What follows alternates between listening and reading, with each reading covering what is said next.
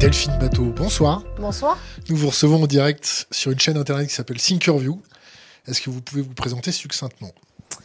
Alors, j'ai 46 ans. Je suis euh, militante écologiste, actuellement députée des Deux-Sèvres euh, et présidente de Génération Écologie. Ancienne ministre? Ancienne ministre. De l'écologie?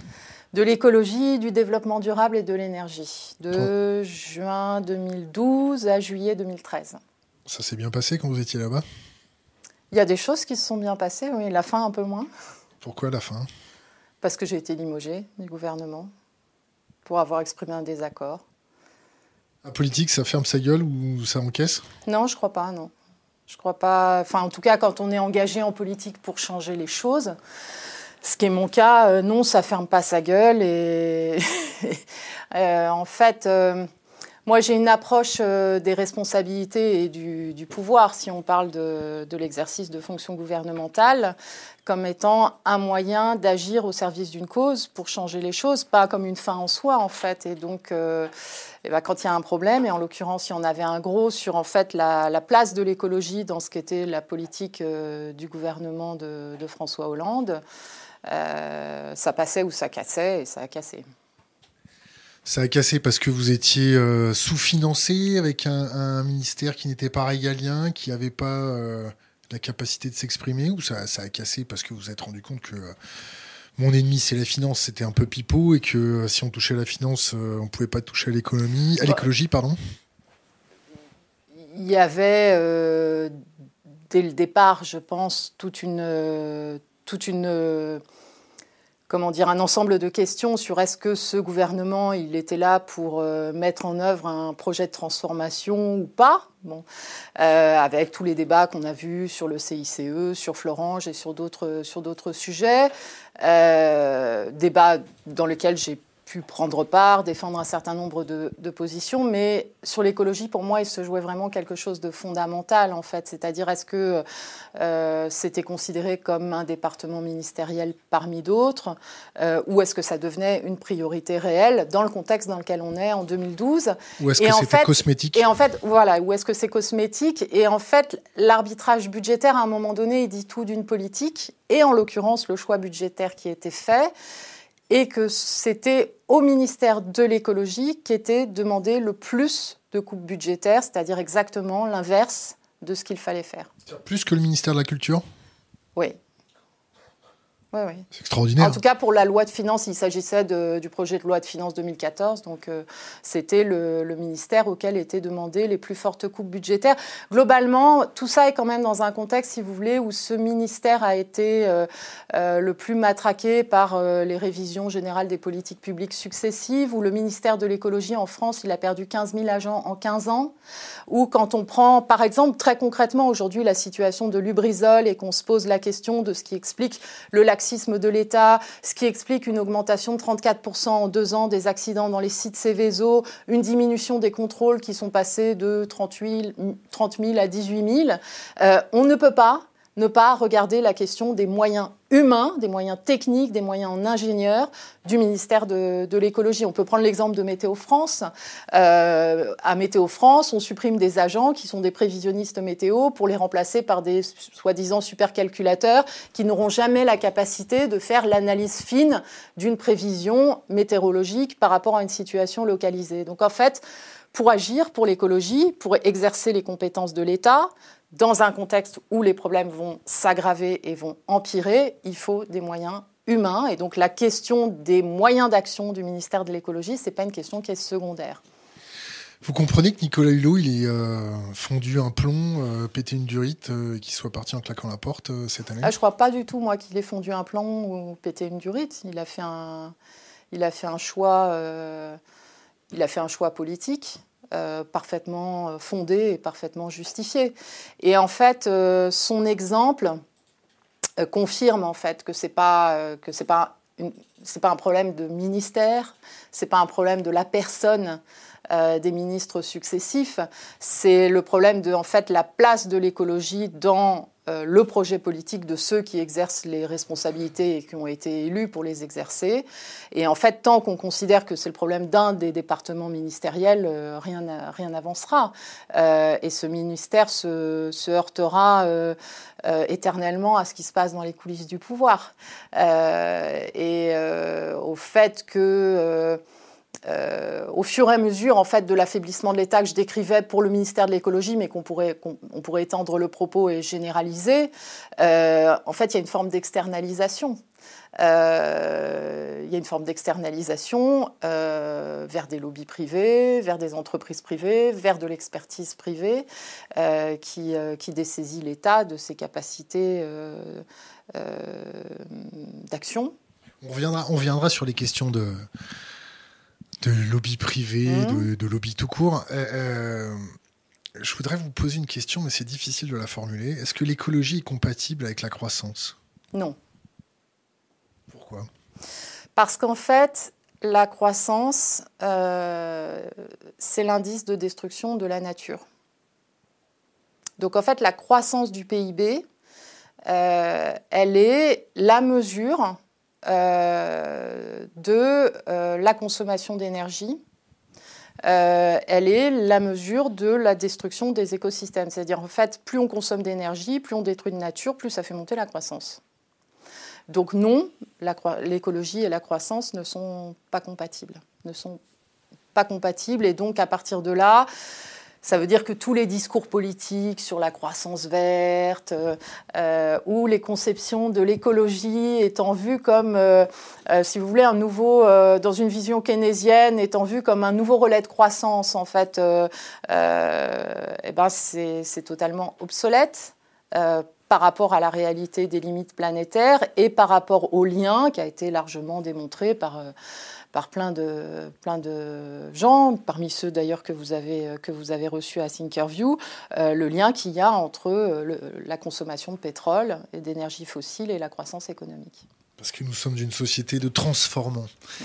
Euh, comment on fait alors pour chambouler tout ça, changer ce, ce, modèle de civilisation, quand on se rend compte qu'en face de nous, il y a des marchés financiers avec des fonds de retraite qui se capitalisent grâce à au marché financier, qui récupèrent d'argent comme ça. Mhm.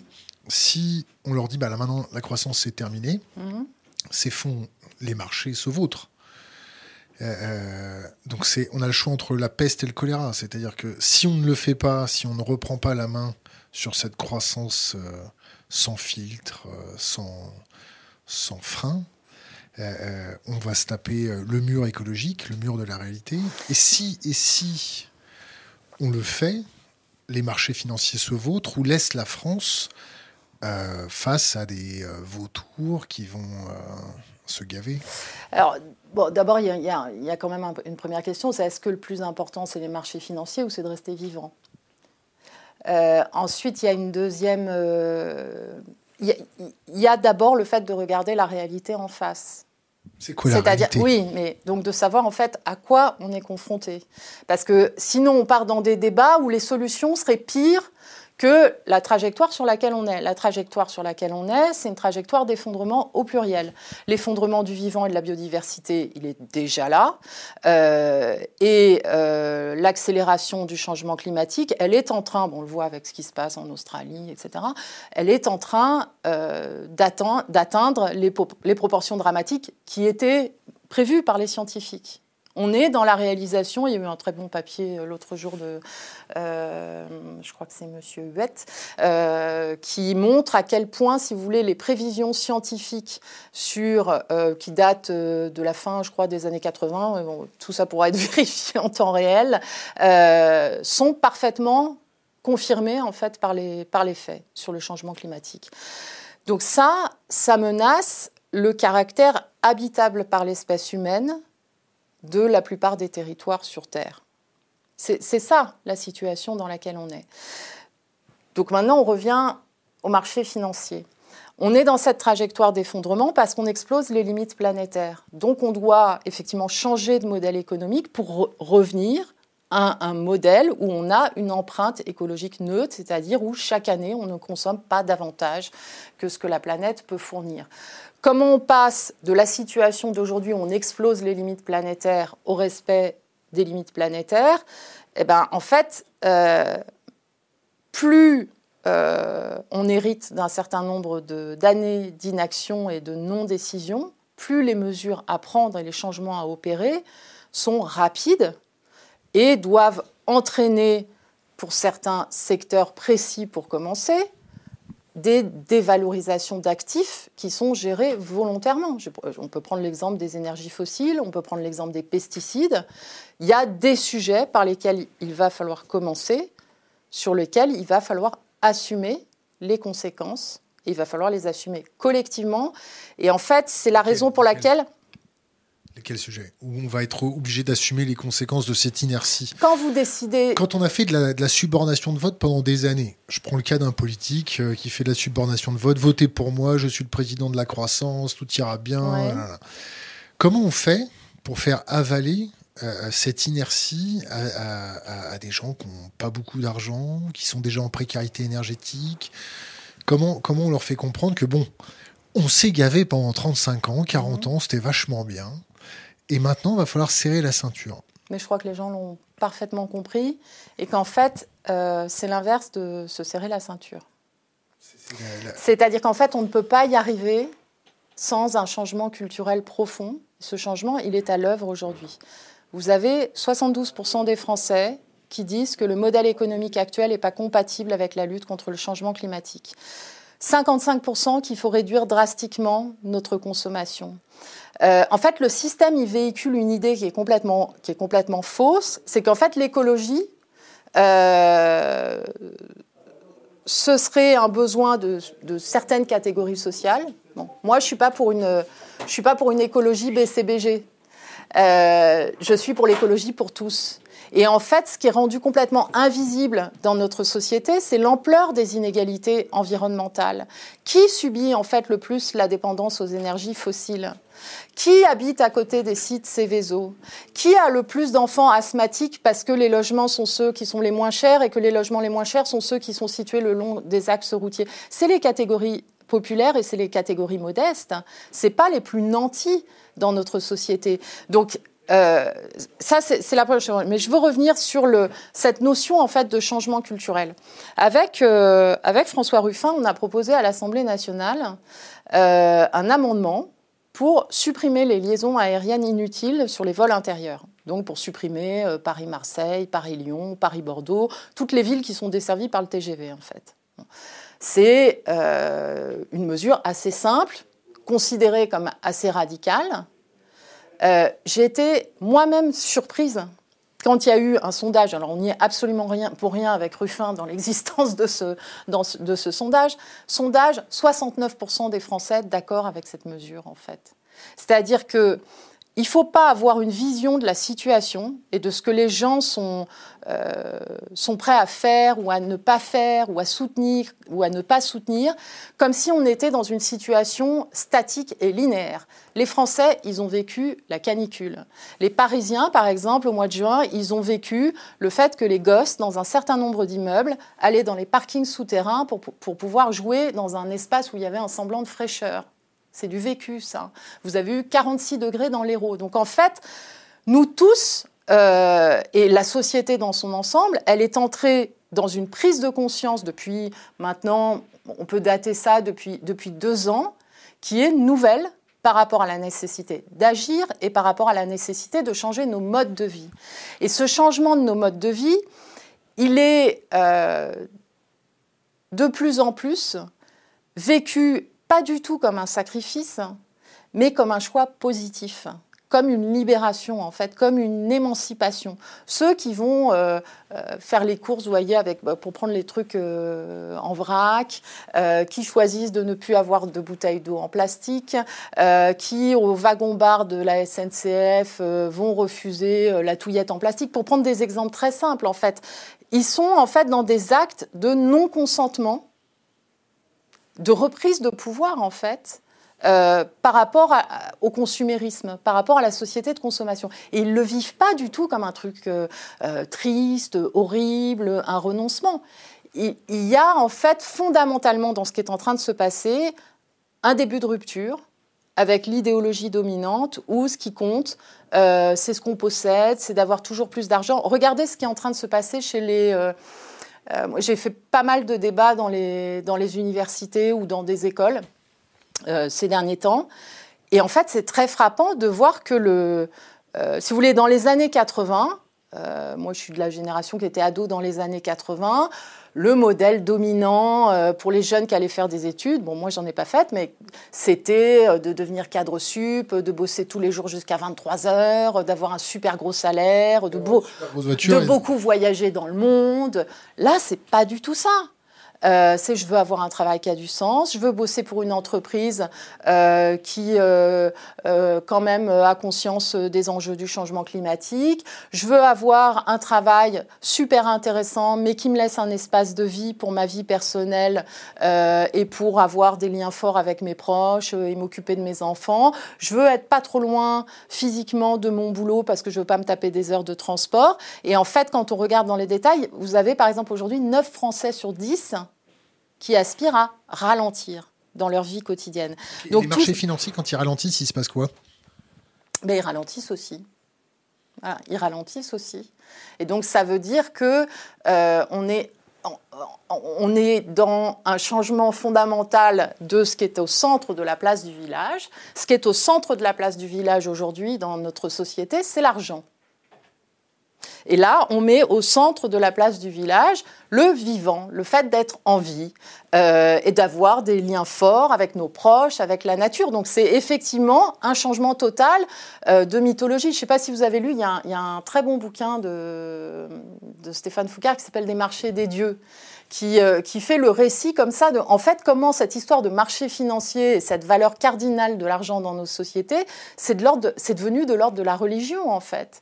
Euh, on avait un débat à on avait un débat à l'Assemblée nationale sur la loi sur le, sur le gaspillage, là, sur, le, sur l'économie circulaire, euh, où le gouvernement vient présenter son, son projet de loi en disant, euh, euh, alors c'était plus pour la croissance verte, mais c'était pour le, pour le découplage. Quoi. On est de l'ordre, si vous, on est dans l'ordre de la mystification totale, c'est-à-dire de choses qui ne, représentent, qui ne reposent pas sur des faits, qui ne reposent pas sur de la science. De la religion Oui, une forme de religion, ouais.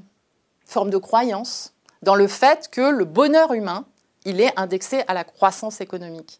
Alors, on peut, euh, si on, regarde les rétroviseurs, en fait, il y a une espèce de nostalgie des Trente Glorieuses qu'aurait été l'âge d'or qu'on chercherait éternellement à retrouver. Alors, outre que cet âge d'or, euh, en fait, il, comportait en lui tous les germes des chaos actuels. Euh, on n'est plus du tout dans cette situation-là depuis, euh, depuis quoi 20, 30 ans euh, La pauvreté en France, elle a augmenté de façon inédite euh, au cours des dix dernières années. L'année dernière, on a eu 400 000 pauvres en plus. Alors, les chiffres du chômage diminuent, mais 400 000 pauvres en plus. Donc, on a et de la croissance économique et une augmentation des inégalités et des canicules et une accélération du changement climatique. Donc le fait de lier le bien-être humain et la réduction des inégalités à la croissance économique, c'est quelque chose qui n'est factuellement plus du tout vrai.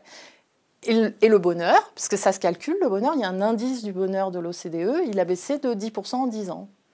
Euh, la consommation d'antidépresseurs. Je pense que c'est un indicateur qui est intéressant. Elle a été multipliée par 7 en 20 ans. Donc ce n'est pas une société qui nous rend heureux et épanouis. C'est pour ça qu'il faut en changer. je reviens sur les marchés financiers. Quand ils ralentissent, il se passe quoi? Ils ralentissent juste à court terme. Est-ce que leur dire vous allez ralentir, ça va pas leur provoquer un petit peu de stress euh, Ils vont pas nous faire un petit crack Et ce petit crack euh, qui paye les fonctionnaires aux États-Unis Je pense que l'instabilité qu'il y a aujourd'hui sur les marchés financiers n'a pas besoin euh, pour, se, pour se révéler et pour qu'il y ait, comme vous l'évoquez, de possibles nouvelles crises financières ou de nouveaux cracks, qu'elle ait nécessairement besoin que ça résulte d'un programme écologique beaucoup d'économistes décrivent l'instabilité actuelle, le fait que pas grand-chose en fait en réalité n'a été réglé après la crise de 2008-2009. Donc euh, l'instabilité, elle est là, je veux dire, intrinsèque dans le, dans le pour l'instant, on est, on, on est en apesanteur, tout se passe bien. Pourquoi les embêter à leur demander de ralentir? Est-ce qu'il va falloir attendre un événement exogène, genre une tempête euh, qui flingue tous les assureurs? Est-ce qu'il va falloir attendre ça pour que les marchés financiers comprennent que le comportement prédateur. Ah non, c'est pire que ça, parce que euh, si vous prenez l'exemple des tempêtes, malgré l'augmentation du coût des, catastrophes naturelles, euh, je veux dire, la, mécanique du profit, elle se met, elle se met partout. Euh, y compris sur l'assurance des, des catastrophes naturelles. Donc ça, rassurez-vous, ils trouveront toujours des astuces pour faire du, pour faire du profit, même avec des catastrophes.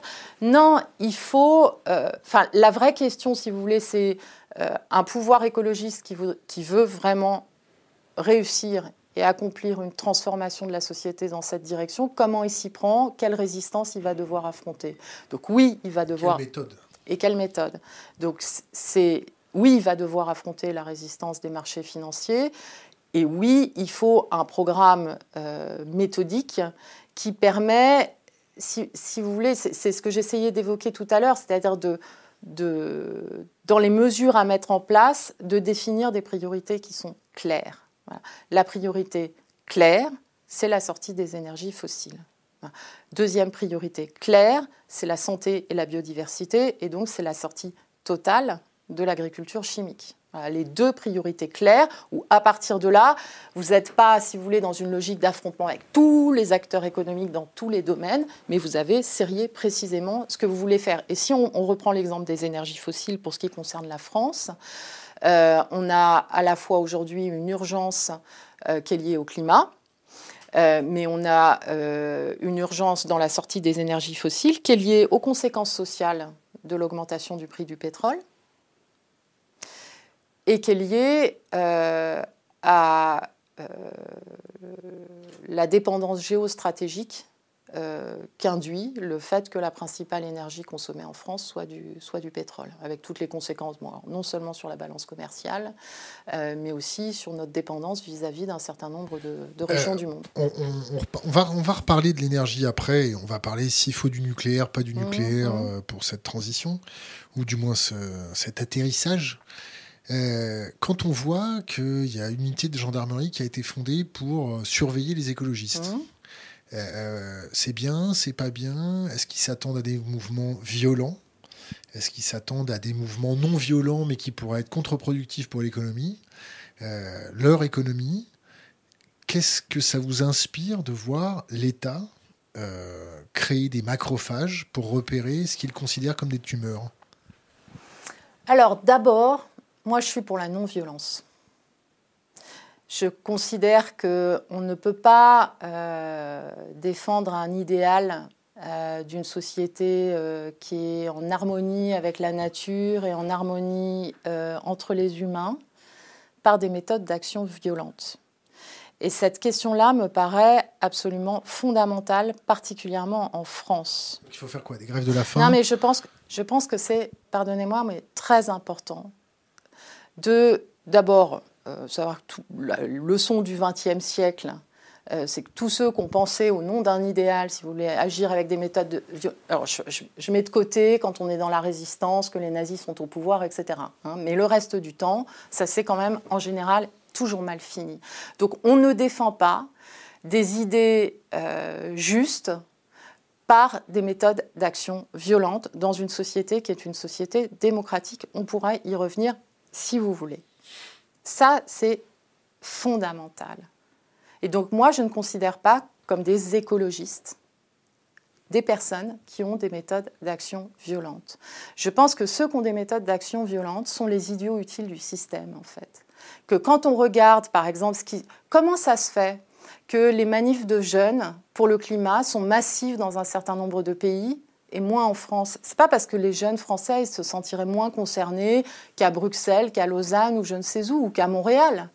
C'est qu'il y a ce problème dans les manifestations de, l'intervention d'un certain nombre d'individus euh, qui mettent un climat qui fait qu'on n'a pas envie, en fait, de venir à la manifestation. Si eux considèrent le pouvoir en face comme euh, une autre forme de nazisme euh, économique, Est-ce que, vous, est que vous pouvez les comprendre aussi? Non.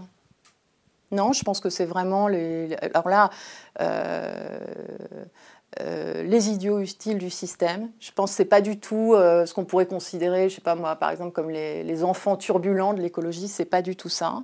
Et je pense qu'ils jouent un rôle contre-productif qui rend éminemment service, en fait, aux tenants du statu quo. Qu'est-ce que vous pensez de Sea Shepard Et aux tenants du système.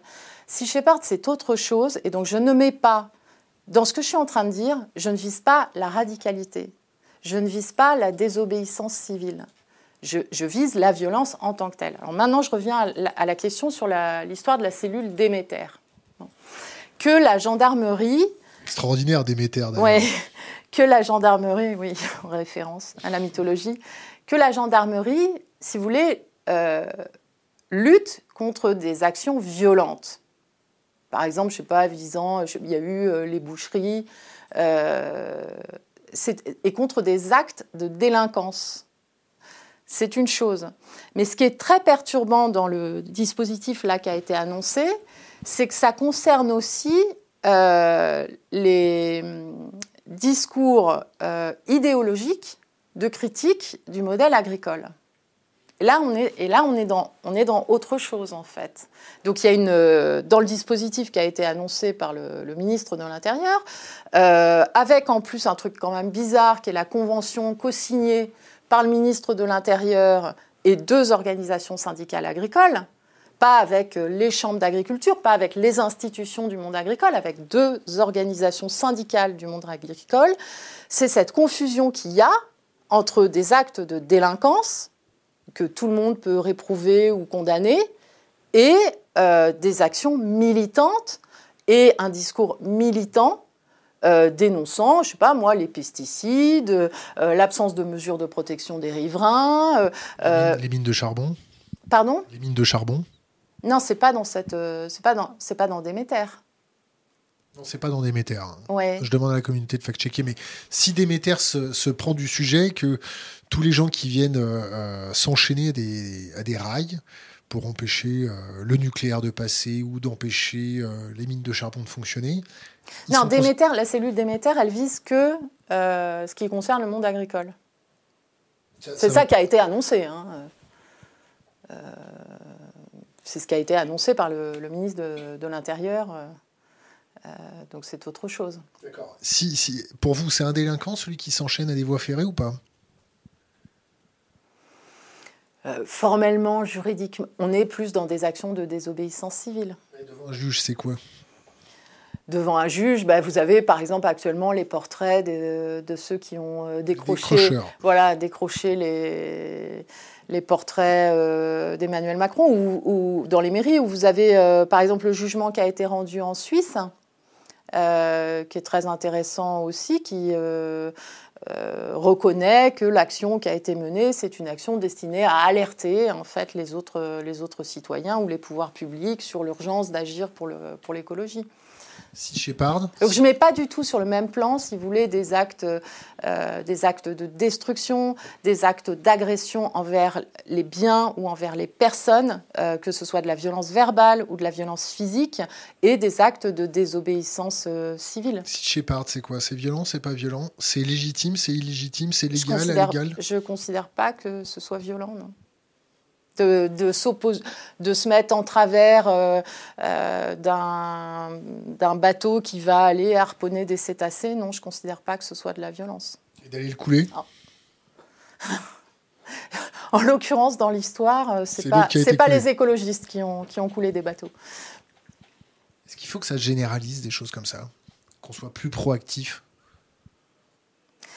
Alors, moi, je crois que la priorité, c'est surtout de massifier les mobilisations.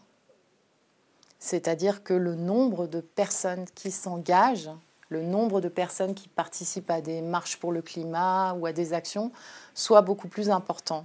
Et donc c'est le problème aussi qui est posé avec la violence et avec des mots d'ordre qui, quelque part, échappent euh, à ceux qui euh, euh, sont à l'initiative en fait de ces mobilisations, qui sont des mots d'ordre plaqués par des fractions politiques en réalité très organisées, qui viennent là pour recruter, qui viennent là pour radicaliser et qui donc dessaisissent les mobilisations écologistes de leur autonomie, de leur propre mot d'ordre et de leur indépendance politique. Parce qu'en fait, une, mobilisation qui peut se développer, qui peut être extrêmement puissante, c'est une mobilisation euh, qui n'appartient qu'à ceux qui la conduisent, en fait, et qui n'est pas euh, dans une logique d'instrumentalisation politique. Quand je vais, par exemple, à une... Euh, je sais pas, une marche pour le climat, si vous voulez, et que je, vois crier euh, de but en blanc comme ça, anti-anticapitaliste, je me, je me dis, euh, il y a un truc qui cloche en fait.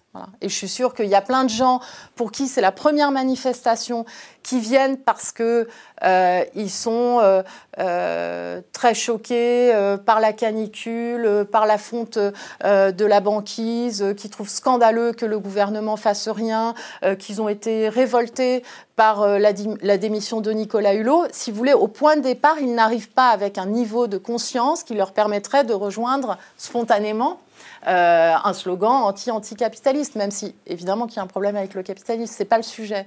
Euh, donc ça, ça me paraît la priorité absolue en fait, d'élargir la puissance des mobilisations et de leur, de leur donner une perspective politique. Voilà, ça c'est plus le travail que j'essaye de, auquel j'essaye de contribuer. Vous trouvez qu'il y a des, des mouvements écologiques qui sont très sectaires?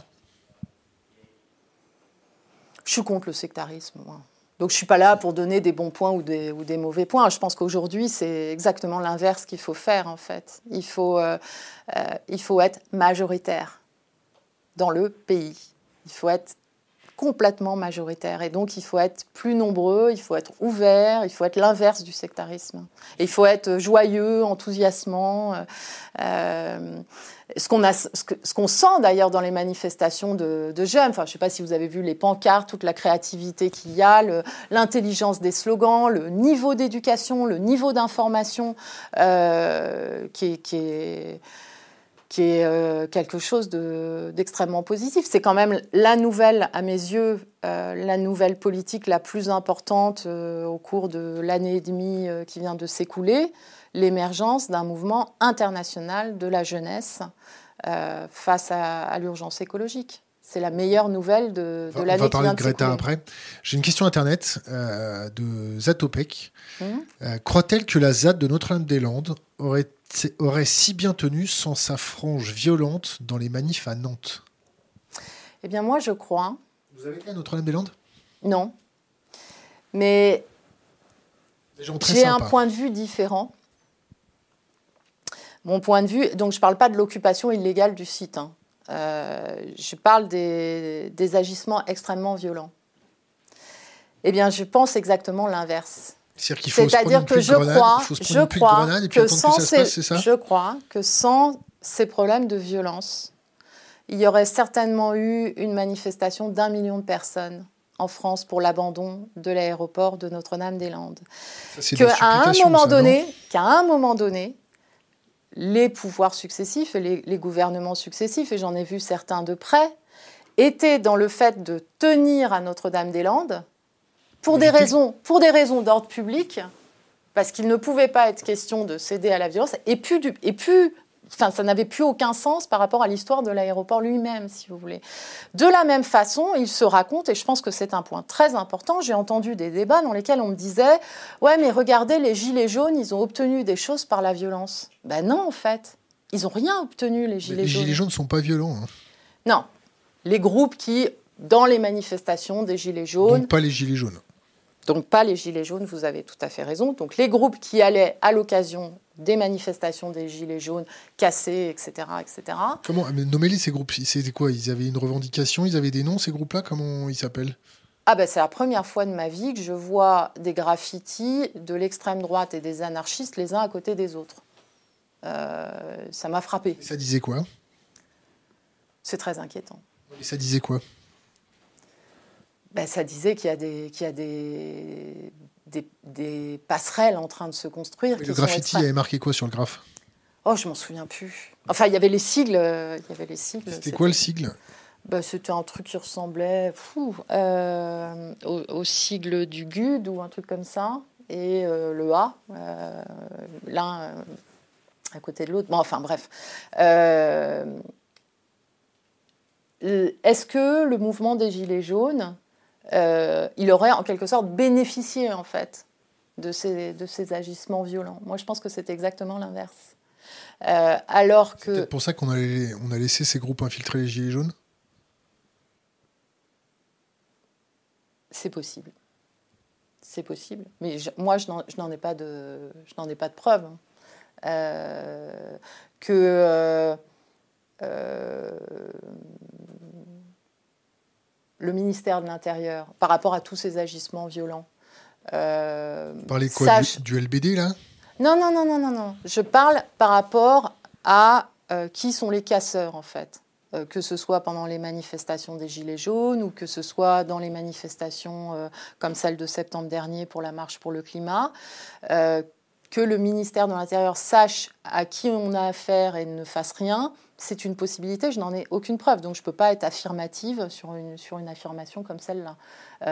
parce que, en fin de compte, euh, ce serait pas plus mal que les manifestations dégénèrent, comme ça elles sont moins populaires. Euh, euh, voilà, en tout état de cause, pour revenir à ça, je voulais casser la légende selon laquelle le fait qu'il y ait des violences pendant le mouvement des Gilets jaunes aurait permis à ce mouvement de gagner sur ses revendications. Je pense que c'est exactement l'inverse. Et d'ailleurs, si aujourd'hui on regarde qu'est-ce qu'a obtenu en fait fondamentalement le mouvement des Gilets jaunes, à part l'abandon de l'augmentation de la taxe carbone, il n'y a rien n'y a rien. Quand, l'Arc de Triomphe euh, s'est vu euh, nasser mmh. et que des Gilets jaunes se sont retrouvés euh, nassés, ça a été très violent. de souvenir, le patronat avait appelé Macron pour dire tu lâches tout, tu lâches tout, parce que là, ça sent la fourche. Donc, pas de violence. Je repose la question qui était au départ. Sur Notre-Dame-des-Landes, bah, sur Notre-Dame-des-Landes, j'ai répondu. Aurait si bien tenu sans sa frange violente dans les manifs à Nantes? Mais moi, je, je, pense que cette bataille aurait pu être gagnée plus vite et plus tôt. Comment? Par, c'est toujours le même. Il y a une petite fleur dans la bouche. On chante ensemble. Non, je pense qu'il pouvait y avoir. Il pouvait y avoir. Il pouvait y avoir. D'abord, je ne crois pas qu'en démocratie on impose son point de vue par la force, vraiment, et par la violence. Euh, et ensuite, encore une fois, je pense que euh, quand euh, vous avez envie d'aller à une manif en famille parce que vous trouvez la cause sympa, etc., ben, en fait, si vous savez qu'il y a des casseurs et qu'il va y avoir des problèmes, vous n'y allez pas. C'est aussi simple que ça. Et donc, en fait, la violence, elle aboutit à isoler et à minorer le nombre de personnes prêtes à s'engager pour soutenir une cause. C'est son seul résultat. Donc non, je ne, je ne considère pas que la, la... violence est la force des faibles et commence où s'arrêtent les connaissances. On aura compris. En tout cas, dans, dans euh, l'état actuel de la démocratie française. Je ne dirais pas ça euh, si on était dans une dictature. Dans l'état actuel de la démocratie française, il n'y a aucune raison où on a accès à la liberté d'expression, à la liberté de manifestation. Il n'y a aucune raison de penser qu'on fait avancer le schmilblick par la violence, c'est même l'inverse va parler de la démocratie française. Mmh. Donc on est toujours en démocratie, on n'est pas en dictature. Oui. Qu'est-ce qui vous alerterait Pour vous, quelle est le, la ligne de non-retour C'est quoi? C'est que c'est une démocratie. Il y a tous les médias qui disent la même chose au même moment. Non, c'est une, c'est une, c'est une démocratie. De façade? Dans laquelle le problème posé est qu'il y a une sorte de, de souveraineté cachée en fait.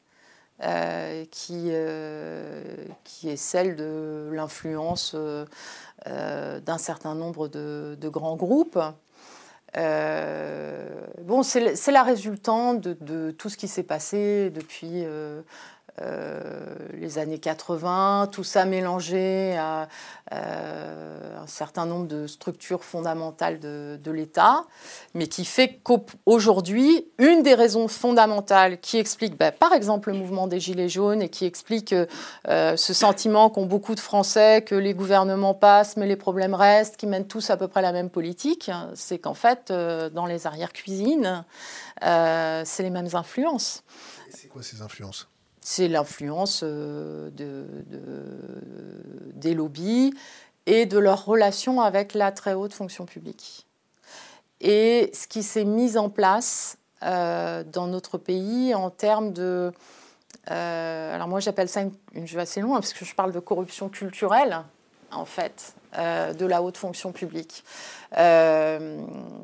C'est-à-dire une perte complète de ce qu'est le sens de l'État, l'éthique de l'État, le sens de l'intérêt général et donc ce qu'est la différence entre l'intérêt général et l'intérêt des entreprises privées. Il arrive que les intérêts de la France et les intérêts de telle ou telle entreprise euh, privée convergent. Mais il y a aussi plein de situations dans lesquelles ce n'est pas le cas. Et euh, alors en particulier, euh, dès que vous êtes sur des enjeux écologiques ou sur des enjeux de santé publique, eh ben, il y a contradiction entre ce qu'est l'intérêt de telle ou telle euh, grande entreprise et ce qu'est l'intérêt public, l'intérêt général. Et euh, là, il y a tout un tissu euh, d'entre-soi, de copains de promo, de dîner en ville, et ce système de gestion des, carrières avec les, le pantouflage, les allers-retours dans le secteur privé, etc., qui organise en fait la congélation euh, des, décisions. On en a ces derniers jours des exemples, mais complètement spectaculaires. Allez, on euh, écoute. Alors, on a par exemple euh, Total et l'huile de palme. Donc, le groupe Total, qui est quand même pas à plaindre du point de vue financier, veut à tout prix que la France revienne sur le vote du Parlement mettant fin à la niche fiscale de 70 millions d'euros par an euh, pour l'importation d'huile de palme, euh, qui entraîne la déforestation de l'Indonésie, la mort des orang-outans, etc., pour l'usine de la Med, euh, pour la bioraffinerie de, de la Med. Bioraffinerie, on est dans le greenwashing des appellations. donc il y a eu un vote du Parlement.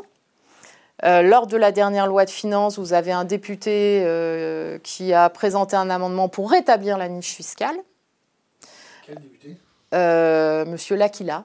Euh, député des Bouches-du-Rhône, euh, député, bah, pour moi Modem ou La République en Marche, plutôt La République en Marche. Non, c'est pas la même chose parce que c'est un député du Modem qui a mené le combat contre le, contre le, contre cette niche fiscale justement, Monsieur Millienne.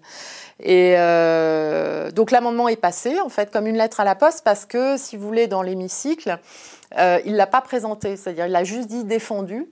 Donc, comme ça, il n'était même pas question de savoir qu'est-ce qui était en train d'être voté. Donc, évidemment, euh, les députés s'en sont rendus compte. Il y a eu un nouveau vote et la niche fiscale a été euh, de nouveau supprimée. Donc, euh, et on apprend, donc normalement, fin de l'épisode. Et on apprend que le gouvernement a adressé une note des douanes qui considère euh, qu'un produit euh, est en fait un sous-produit de l'huile de palme et qui donc doit être considéré au titre de l'économie circulaire et qu'à ce titre-là, il n'est pas concerné par la suppression de la niche fiscale et par le statut fiscal de, l'huile de palme. Euh, voilà, donc euh, euh, quand la porte est fermée, on passe par la fenêtre. Quand la fenêtre est, fermée, on passe par le trou de la serrure. C'est un peu comme les, La, note des douanes, vous voyez, pour contester en fait le vote du Parlement. Et il y a un nouvel exemple qui, qui, a été publié hier qui concerne ce qu'a voté le Parlement pour interdire. Couvert en plastique? Non, pour interdire la fabrication en France de pesticides interdits en France. Euh, par exemple, l'atrazine est interdite en France depuis très longtemps. C'est un pesticide extrêmement dangereux dont on trouve encore des traces dans l'eau de nos rivières. Et en fait, il, y a encore en France des fabrications d'atrazine pour l'exporter notamment en Afrique. Et en fait, il y a eu euh, un vote de l'Assemblée nationale euh, de bon sens, c'est de dire quand c'est pas chez nous, c'est pas ailleurs non plus, et donc on va pas accepter que la France fabrique et exporte des produits qui sont notoirement dangereux au point qu'ils ont été interdits euh, en France. Et là aussi, euh, il y a même une lettre euh, qui a été révélée par Le Monde hier de, de l'Élysée qui dit qu'ils comprennent tout à fait l'inquiétude des fabricants de pesticides, qu'ils vont trouver une solution pour que la décision du Parlement ne s'applique pas. J'ouvre une parenthèse, euh, un commentaire de la communauté qui dit Bonjour, peut-elle nous expliquer comment la non-violence et son dogme ont permis toutes les avancées, les avancées sociales? Sait-elle comment Nelson Mandela, Gandhi et d'autres ont réussi leur combat? Bah, Peut-être devrait-elle lire ce très bon livre, Comment la non-violence protège l'État? Justement. C'est très étonnant de citer Gandhi et Nelson Mandela, qui sont, des références euh, en la matière. Donc je sais pas, je trouve ça un peu curieux comme, euh, euh, comme point de vue. En fait, pour aller plus loin dans ce que je disais sur cette, ça m'étonne pas que ça fasse débat, et pourtant je persiste et je signe. non seulement je suis contre la violence, c'est pas du tout mon, idéal de, Je déteste la violence, même, je peux dire. Mais en plus, je suis. J'ai une claire conscience, en fait, euh, de la difficulté de l'exercice du pouvoir. C'est-à-dire que vraiment, en fait, aujourd'hui, pour les écologistes, je considère, je vais peut-être surprendre par ce que je vais dire, que le plus dur n'est pas de gagner les élections. Le plus dur, c'est de réussir la transformation écologique du pays. Et en fait, ça, vous ne pouvez le faire que si vous avez une assise, que si vous avez une société mobilisée, que si vous continuez en fait la bataille culturelle. Et on me fera pas croire qu'on mène la bataille culturelle pour se débarrasser du consumérisme, pour se débarrasser des rapports de domination des humains sur la nature, des hommes sur les femmes, de certains peuples sur d'autres, etc., par des méthodes d'action violente. Je suis désolée, mais c'est exactement l'inverse en fait de ce qu'on veut faire et des idées qu'on défend. Donc euh, pour porter une, cause, euh, il, faut lui, il, faut, lui, il faut lui ressembler. On fait pas. Euh, si, on vit au, si on vit au présent, si vous avez aujourd'hui des méthodes d'action violentes, c'est que vous êtes dans une logique de rapport de domination, en fait. Et c'est que vous êtes aussi dans une pratique qui n'est pas celle d'accepter la diversité, qui n'est pas d'accepter la, la, différence des points de vue. Bon, c'est antinomique, en fait, avec avec ce que doit être une société démocratique accomplie.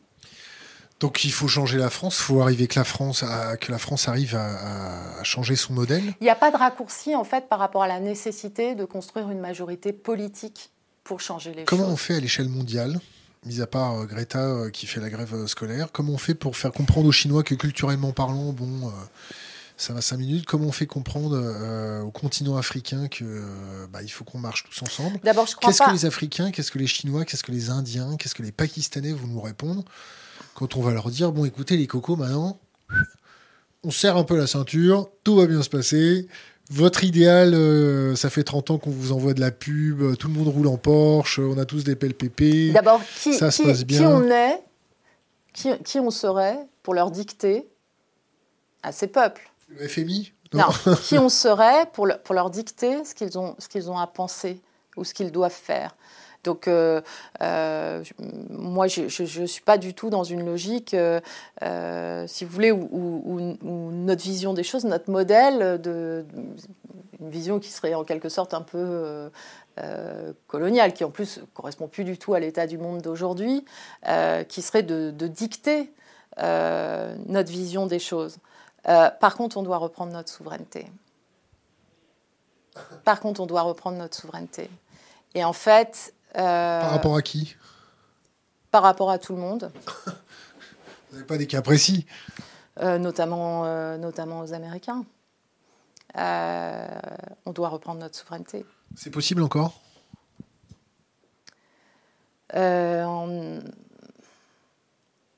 En fait, je pense que c'est évidemment pas possible si on décrète qu'on euh, ne peut rien faire de toute façon. Ce qui est, euh, comment dire, l'attitude euh, qui prévaut depuis un certain temps. C'est en fait de ne même pas essayer. C'est ça, moi, que je leur reproche. C'est pas de dire ah ben finalement on a dû faire un compromis, etc. C'est qu'en fait il n'y a même pas eu de tentative de protéger notre souveraineté énergétique. Alors notre souveraineté numérique, j'en parle même pas. Euh, il n'y a jamais eu de, volonté de, tenter quoi que ce soit. Mais aujourd'hui c'est notre souveraineté militaire en fait qui est, euh, qui est atteinte.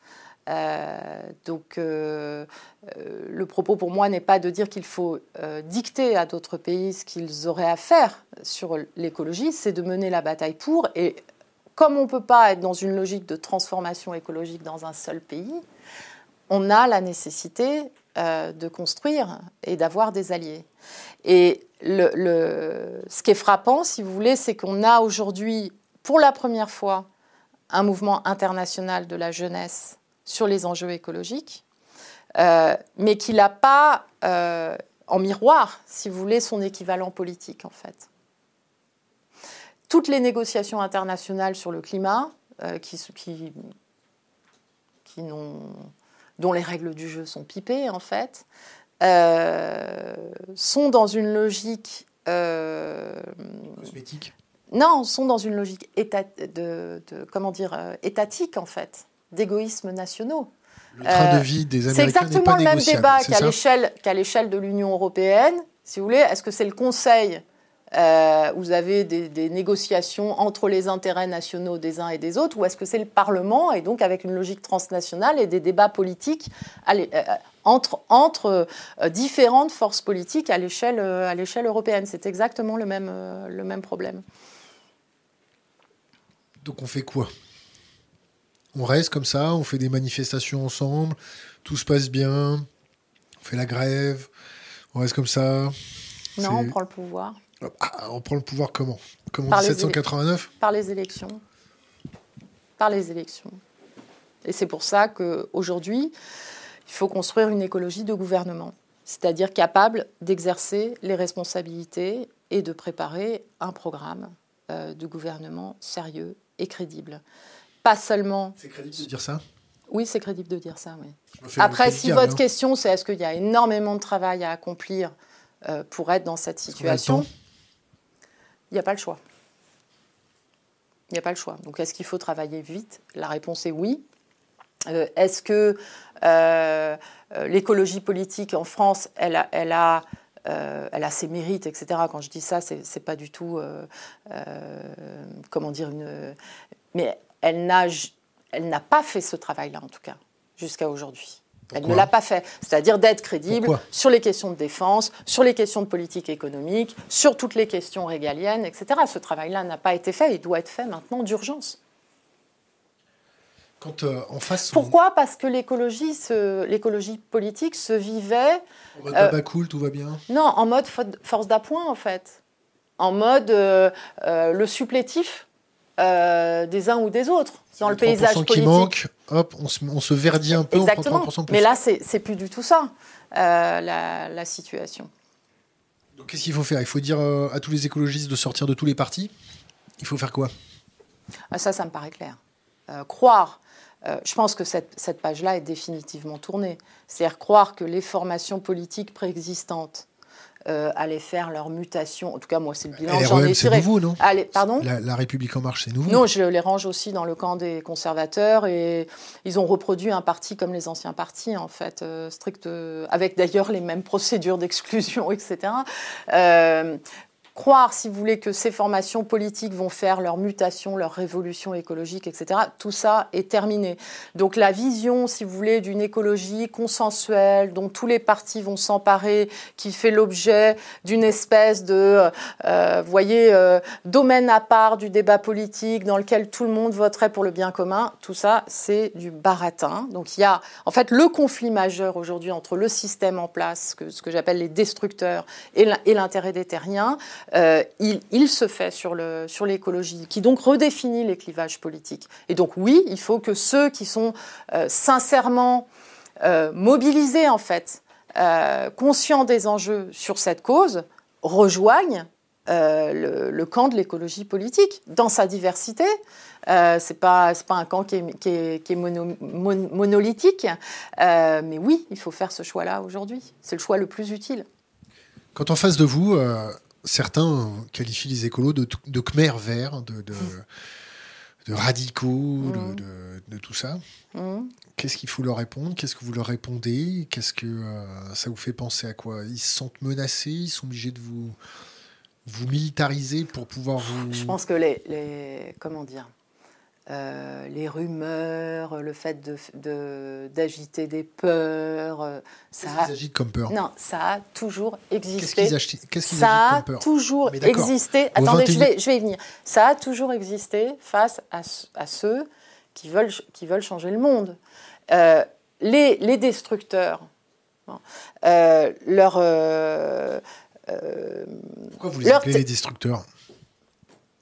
Parce que c'est aujourd'hui les Trump, les Bolsonaro, etc., le gouvernement australien, sont ceux qui sont parfaitement informés en fait de la situation dans laquelle on est, parfaitement conscients des limites planétaires et ils préparent en fait euh, euh, l'accélération de la captation d'un maximum de ressources, euh, une logique en fait d'accumulation de, forces de guerre et, de puissance. parce que quand le gâteau se rétrécit, qu'est-ce qui va se passer sur l'accession aux ressources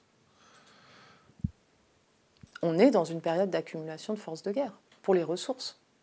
une logique, enfin une situation. C'est la première fois que j'entends quelqu'un en parler d'ailleurs. Une situation de, pénurie. Euh, où déjà, par exemple, aujourd'hui, on a un certain nombre de, conflits, euh, de guerres intra-étatiques qui, pour 40% d'entre elles, euh, sont liées à des sécheresses, à des famines et donc ont un lien direct avec le changement climatique. Le fait que des territoires entiers deviennent inhabitables sur Terre, induisant des mouvements de population, euh, tout ça est porteur d'une logique qui, est une logique de déstabilisation dans lequel même les démocraties les, plus solides peuvent être balayées sous la, sous la pression des événements. On est vraiment en fait aujourd'hui dans un choix entre euh, la barbarie ou l'écologie. Donc je les appelle les destructeurs euh, parce qu'ils sont euh, les promoteurs de l'amplification, de l'accélération, de la poursuite de, ce modèle en fait. et qu'ils racontent. Alors en plus on voit bien, si vous voulez, dans leur dans la mécanique politique des, régimes, soit euh, de nature nationaliste ou autoritaire, etc., le lien qu'il y a entre euh, la logique euh, de nationalisme et le sexisme et le climato-obscurantisme. Le climato-obscurantisme, en fait, c'est la clé de voûte de leur discours.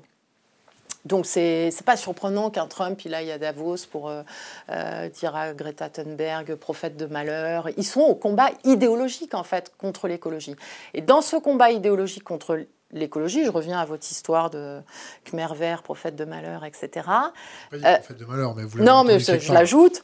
Euh, en fait, il y a la technique vieille, vieille, comme le monde qui, qui consiste à...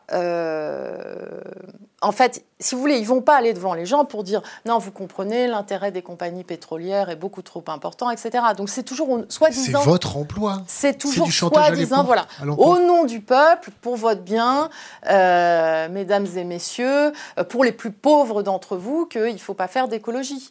Euh, tout l'imaginaire de l'écologie punitive, du fait que l'écologie serait un truc en fait de bobos éduqués, etc. Tout cet imaginaire-là, en fait, il est véhiculé par les tenants du, statu quo. Et donc, oui, il faut se préparer, même en France. Hein.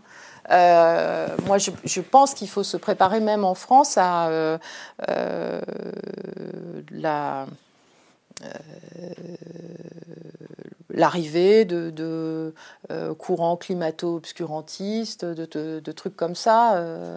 ça ne me surprendrait pas du tout. J'ouvre une parenthèse, un commentaire de la communauté qu'est-ce qu'elle a à dire sur le fait qu'elle a validé le projet de 19 bassins de rétention d'eau dans sa circonscription sud des Deux-Sèvres? J'étais pas au courant. Ben en fait, que moi, je regarde la réalité en face. Et euh, il faut organiser aujourd'hui. Des bassins qui servent à faire remonter de l'eau des nappes phréatiques pour l'irrigation intensive des cultures céréalières? Non, non, non, c'est non. Pas ça? Non, alors c'est plus compliqué que ça, beaucoup, parce que c'est pas du tout ça en fait. Euh, en fait, on doit aujourd'hui organiser notre adaptation au changement climatique et regarder la réalité en face. Donc ça, c'est le projet de la FNSEA locale, c'est ça? Non, c'est aussi celui de Deux Nature Environnement et de la coordination de défense du Marais Poitevin. Donc c'est un petit peu plus... Euh, euh, c'est pas la, présentation caricaturale qui, est faite.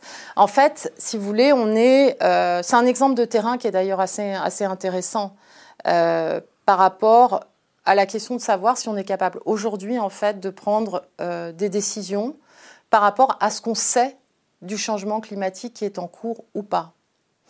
Dans les Deux-Sèvres, aujourd'hui, l'agriculture consomme trop d'eau pour irriguer et donc il faut réduire les prélèvements. Est-ce que demain, on peut euh, continuer à faire de l'agriculture sans eau du tout? La réponse est non. Euh, on a euh, des semaines de sécheresse consécutives, on va passer à des neuf semaines de canicule consécutives, et on a des pluies diluviennes d'automne, ou par exemple à Niort cet automne, il est tombé en trois jours, ce qui tombe euh, habituellement en, plus d'un mois en fait. Donc euh, il y a cette question de, du stockage euh, de l'eau pour maintenir une activité agricole. Parce que moi, je veux aussi dire que le combat pour le maintien de l'agriculture et le combat de l'écologie ne forment qu'un seul. Le film Au nom de la Terre, pour ceux qui l'ont vu, c'est une histoire vraie qui se passe juste à côté de ma circonscription. Des suicides d'agriculteurs, il y en a tous les jours, du fait du modèle actuel. Donc on doit euh, pas seulement être dans la dénonciation, par rapport aux agriculteurs qui sont en train de prendre conscience qu'il faut changer de modèle. Est-ce qu'on leur tend la main ou est-ce qu'on dit non, on ne peut rien changer, il faut rien faire, etc. Moi, je fais le choix de tendre la main. Et je fais le choix de vouloir changer les choses dans la réalité. Donc ce dont il s'agit dans ce projet, non pas de 19, mais de 16 retenues de substitution, c'est de diminuer complètement, enfin de façon très importante en fait, les prélèvements par rapport à la situation d'aujourd'hui, de prélever l'eau uniquement dans des périodes de crue, donc quand il y en a vraiment beaucoup et plus que ce que les besoins ce sont les besoins des, milieux naturels, euh, et de conditionner, parce que c'est très important, de conditionner l'accès à l'irrigation au changement des pratiques agricoles et à la reconstruction de la biodiversité.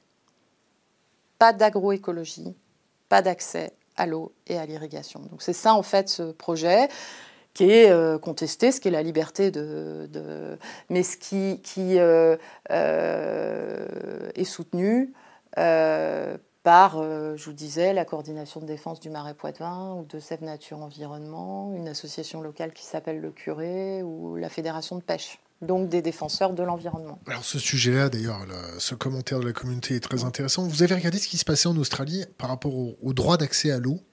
Non. Cette financiarisation de l'accès à l'eau, pas du tout? Non, je n'ai pas regardé. Mais je ne doute pas du fait que ce soit très intéressant. En fait, là, en l'occurrence, c'est un point qui est absolument capital. En fait, les, droits d'accès à l'eau dans le territoire dont il est question, là, c'est le bassin de la Sèvre niortaise qui alimente le marais Poitevin. Euh, c'est un organisme de l'État qui euh, délivre euh, les autorisations de prélèvement. Et cet organisme de l'État, donc qui est un établissement public, dans sa gouvernance, vous avez euh, le monde agricole, mais vous avez aussi le monde associatif et les élus locaux. Et c'est un cas très particulier en France qui n'existe pas dans d'autres territoires où vous n'avez pas d'organisme d'État qui gère les prélèvements et l'irrigation et où vous n'avez encore moins une gouvernance associant, euh, euh, par exemple, les associations de protection de la nature. Donc vous avez été euh, ministre aussi de l'énergie. Oui. Comment ça se passe quand on arrive et bombardé ministre de l'énergie. On a, on a rendez-vous avec qui? Qu'est-ce qui vous informe? Est-ce que par exemple euh, les services de renseignement vous donnent des fiches pour vous expliquer la géopolitique de l'énergie? Est-ce que vous avez une formation accélérée par les services de l'État pour vous expliquer dans quoi vous vous embarquez? Ou est-ce que vous avez déjà vos propres connaissances quand vous arrivez? Alors votre première question, je n'y répondrai pas. Pourquoi? Parce que euh, j'ai été, euh, j'ai été en fait vraiment choquée euh, quand l'ancien président de la République, François Hollande, a révélé l'existence d'opérations d'assassinat ciblé sur des membres de l'État islamique, c'est-à-dire quand celui qui est le... Pas de juge. Quand celui qui est le gardien du secret défense s'assoit dessus. Le, ministère, Le ministère de l'Énergie, euh, c'est le ministère dont le plus de documents relèvent du confidentiel défense. Moi, j'ai dit énormément de choses sur, euh, sur l'exercice du pouvoir, euh, euh, sur l'influence des lobbies, avec bon, toute une série de, comment dire, de faits extrêmement précis. Mais il y a une chose que je ne ferai jamais, c'est de, de révéler des secrets d'État. je même à votre insu je, je, Même, même j'espère. Vous comprenez ma question Oui, je la comprends. J'espère je ne, en fait, je, ne le ferai pas. Pourquoi? Parce que je considère que euh, je ne peux pas exposer des vulnérabilités. C'est-à-dire, je ne peux pas, parce que je vais répondre sur telle ou telle question, euh, euh, je sais pas moi, sur la sûreté des centrales nucléaires, sur les approvisionnements de la France en ceci ou cela, ou sur les stocks stratégiques, exposé. il y a d'autres personnes qui le font à votre place d'ailleurs. Hein. Oui, bah, très bien. Mais ils n'ont pas été ministres. Et ils ne sont pas élus du peuple. Moi, je suis députée de la République française, j'ai été ministre euh, du gouvernement et je considère que s'il y a un secret défense, c'est pas pour rien. D'accord. Alors, on, va, on va mettre un peu de, du light dans la question. Quand vous avez pris vos fonctions, est-ce que vous avez eu une réunion avec les services de renseignement ou avec des services spéciaux pour vous expliquer, voilà, il faut faire attention à ça? Vous, vous allez être exposé à, de la surveillance de masse. D'ailleurs, la rue d'en face est en train de nous écouter. Donc, les contrats, il faut pas les mettre dans votre Si vous voulez bien, je vais prendre un autre exemple. Euh, qu'un exemple plus d'actualité et qui, n'a rien à voir, mais vous verrez le lien. Euh, situation de crise à Lubrizol, site Céveso. Site Céveso. Euh, est-ce que les ministres sont briefés ou ont fait des exercices de gestion de crise? Juste de gestion de crise La réponse est non. La réponse est non. Du tout Non. Ils n'ont jamais appris, par exemple, on va prendre un exemple qui est un peu plus d'actualité, le coronavirus. Le brisol, c'est... Le coronavirus. Il y a quand même des, exercices. Sur les cas Céveso, pas du tout.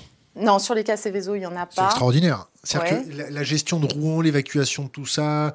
mais il y a quand même des exercices pour les centrales nucléaires. Non, je parle sur, sur l'expression du ministre ah. et sur sa, sur sa propre communication, alors qu'il y a déjà eu des problèmes à Lubrizol, qu'il y a eu un rapport d'inspection sur les précédents problèmes à Lubrizol, que la conclusion de ce rapport d'inspection, c'est des choses très précises en matière de communication, de communication sur les réseaux sociaux, d'expression de l'État, etc., etc ça n'a eu aucune, euh, aucune conséquence. C'est ça que je, relate. Ça n'a eu aucune conséquence. Pourquoi? Parce qu'en fait, euh, et ça répond en creux peut-être à votre question. En grand creux. Hein. L'écologie n'est pas considérée comme une question de sécurité nationale. L'énergie Non plus. Non plus. Euh, pas comme ça devrait. Ça devrait être comment, à votre avis? Ça devrait être un ministère régalien. C'est combien le budget du ministère de l'écologie? Mais c'est. Euh, alors là, euh, la colle, ils vont trouver les, internautes. Euh, c'est pas qu'une question de, budget. Euh, c'est une question de budget, ça c'est extrêmement important, c'est une question de loi de programmation, etc. Mais pas seulement. C'est une question, j'allais dire, politique ou psychologique, si vous voulez. De comprendre qu'il y a des enjeux de sécurité de la population, de sécurité de la nation, derrière non seulement les questions énergétiques, mais plus largement l'ensemble des enjeux écologiques dans le monde d'aujourd'hui. Je, termine juste avec un tout petit bout de question sur ça, parce que je sens qu'il y a une petite adhérence quand même.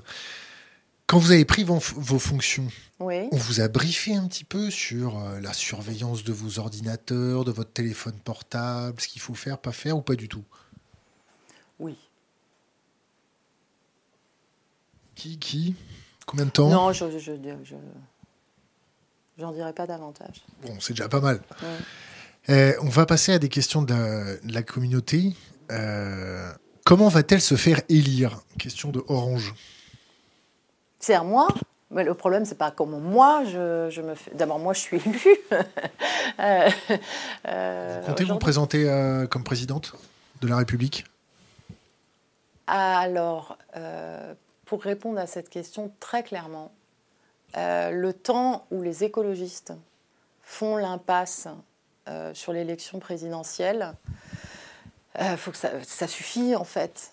Euh, c'est pas possible. C'est comme si, si je prends la, la, la, métaphore footballistique, c'est comme si vous jouiez les matchs de, de, qualification et pas la Coupe du Monde.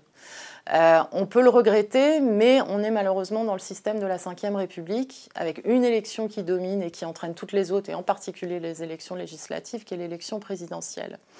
La question qui nous est posée euh, aujourd'hui n'est pas de tomber pour ce qui concerne les écologistes, on n'est pas, si vous voulez, comme les autres, où on aurait un, un trop-plein de euh, déjà prétendants à la candidature. Et en fait, aussi longtemps qu'on peut protéger l'écologie euh, de, de, cette logique du présidentialisme, en tout cas, moi, ce sera, ce sera mon, ce sera mon credo. Ce que je ferai moi-même, c'est pas le problème en fait. Mon problème aujourd'hui, c'est de construire le mouvement collectif qui permet d'y arriver et qui permettra, le moment où il faudra choisir un candidat, de faire le choix le plus intelligent. Il y a, quelqu'un du Crédit Suisse, un, haut dirigeant du Crédit Suisse, qui dit sans croissance, il n'y a pas d'avenir possible. Ah. Ben en fait, avec la croissance, il n'y a pas euh, d'avenir. c'est ça la situation. Alors, autre question, c'est quoi, quoi le progrès? C'est quoi le progrès? C'est le progrès de l'intelligence, euh, c'est la croissance de notre imaginaire, de la culture, euh, des relations humaines, de la science. Euh, donc c'est plus c'est plus la même vision du progrès en fait. Euh, cette idée de progrès, elle est elle était très elle était totalement productiviste en fait dans son euh, dans son approche et son appréhension. Bon, on va parler de nucléaire. Hmm? Le nucléaire, pas de nucléaire, c'est bien le nucléaire, c'est pas bien le nucléaire. Est-ce qu'on utilise le nucléaire pour absorber le choc énergétique d'un pic énergétique pétrolier. Est-ce que le nucléaire, il faut le bannir? Est-ce qu'il faut l'utiliser? Il faut pas l'utiliser? Est-ce que vous comprenez ma question? Il y a beaucoup de tensions, beaucoup de, tensions autour du nucléaire. Ouais. Euh, est-ce que le nucléaire, c'est bien pour la France? Alors d'abord, cette tension autour, le, autour du nucléaire, elle est paralysante. C'est-à-dire qu'en fait, aujourd'hui, par exemple, en France, il n'y a pas de vraie politique d'économie d'énergie, ce qui devrait être la priorité absolue, à cause des, sous-entendus des implications pour le nucléaire.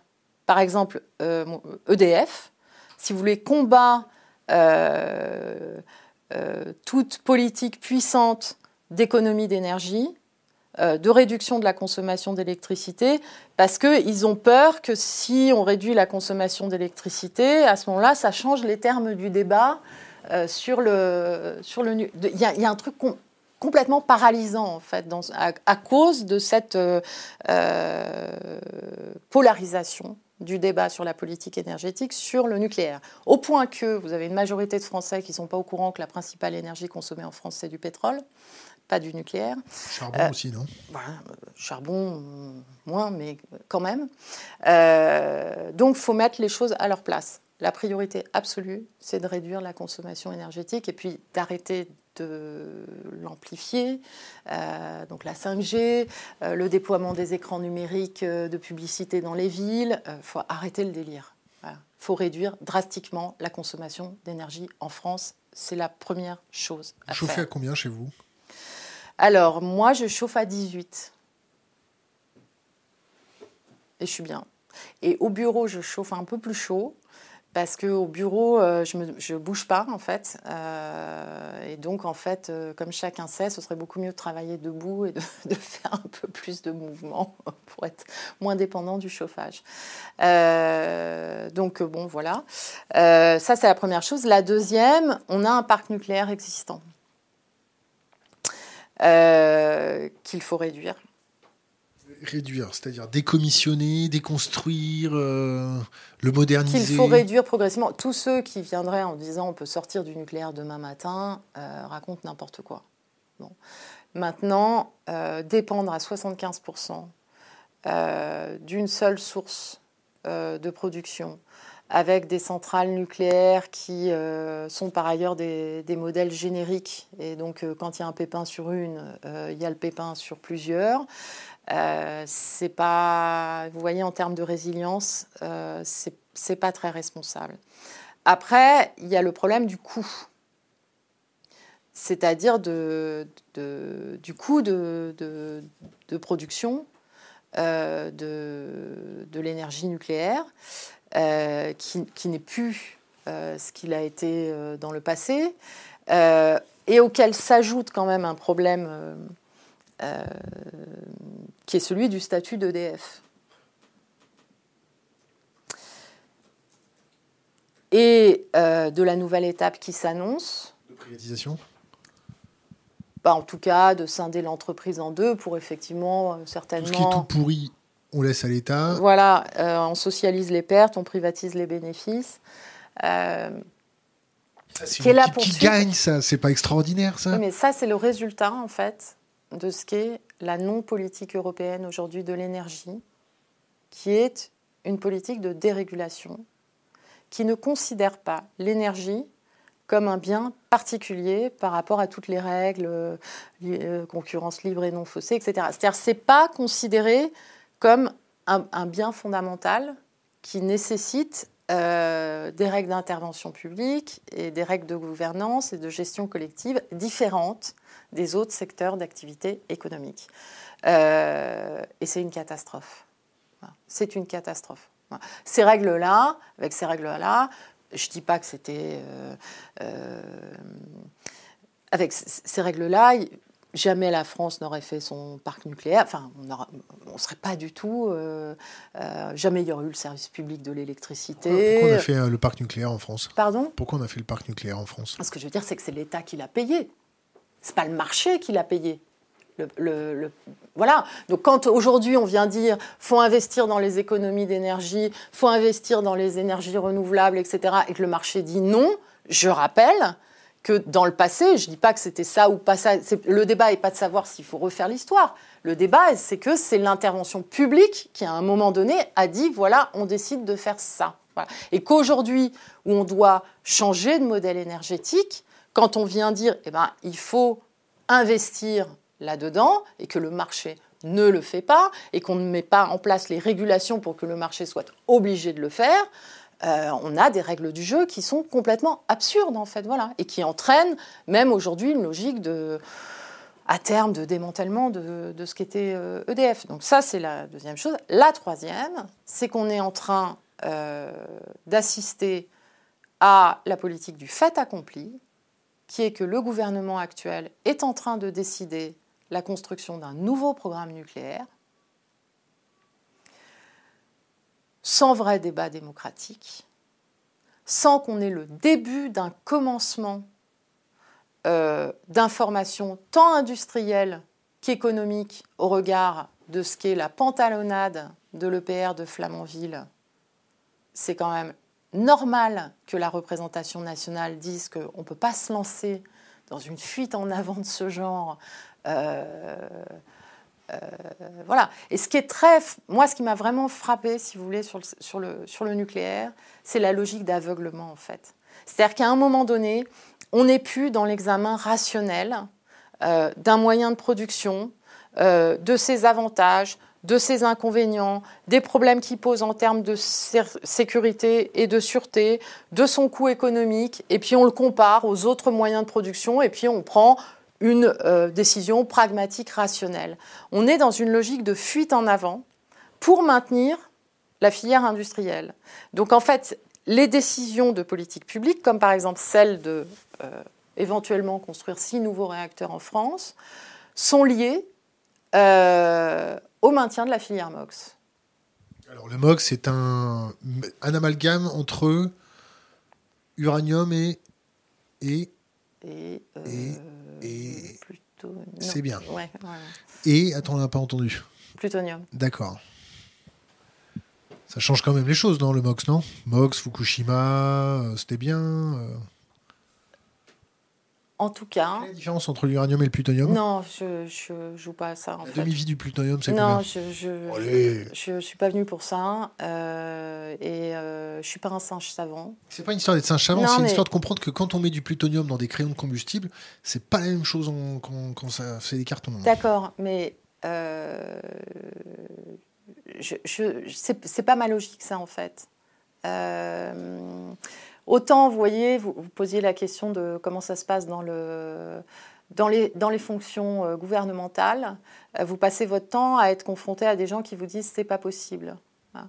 Donc, avant tout arbitrage et toute décision, vous êtes obligé de, bosser techniquement euh, si vous voulez, à fond, mais je n'ai pas une mémoire qui soit une mémoire d'ordinateur, de bosser à fond pour contester tel, techniquement tel ou tel argument. Mais je ne suis pas là, je ne suis pas venue pour euh, faire une interro écrite euh, sur mes, anciennes connaisses euh, sur la chimie du, nucléaire. Pardon? C'est combien le ticket du prix le, ticket de métro Il est à combien J'ai un pass Navigo, donc voilà.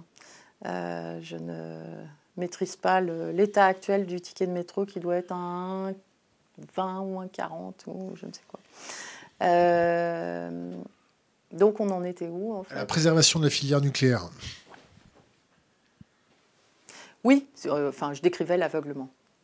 L'aveuglement qui est, celui d'un système qui, n'a pour seul but, en fait, euh, pas la politique énergétique de la France, qui n'a pour seul but que son autoreconduction. Et c'est un problème.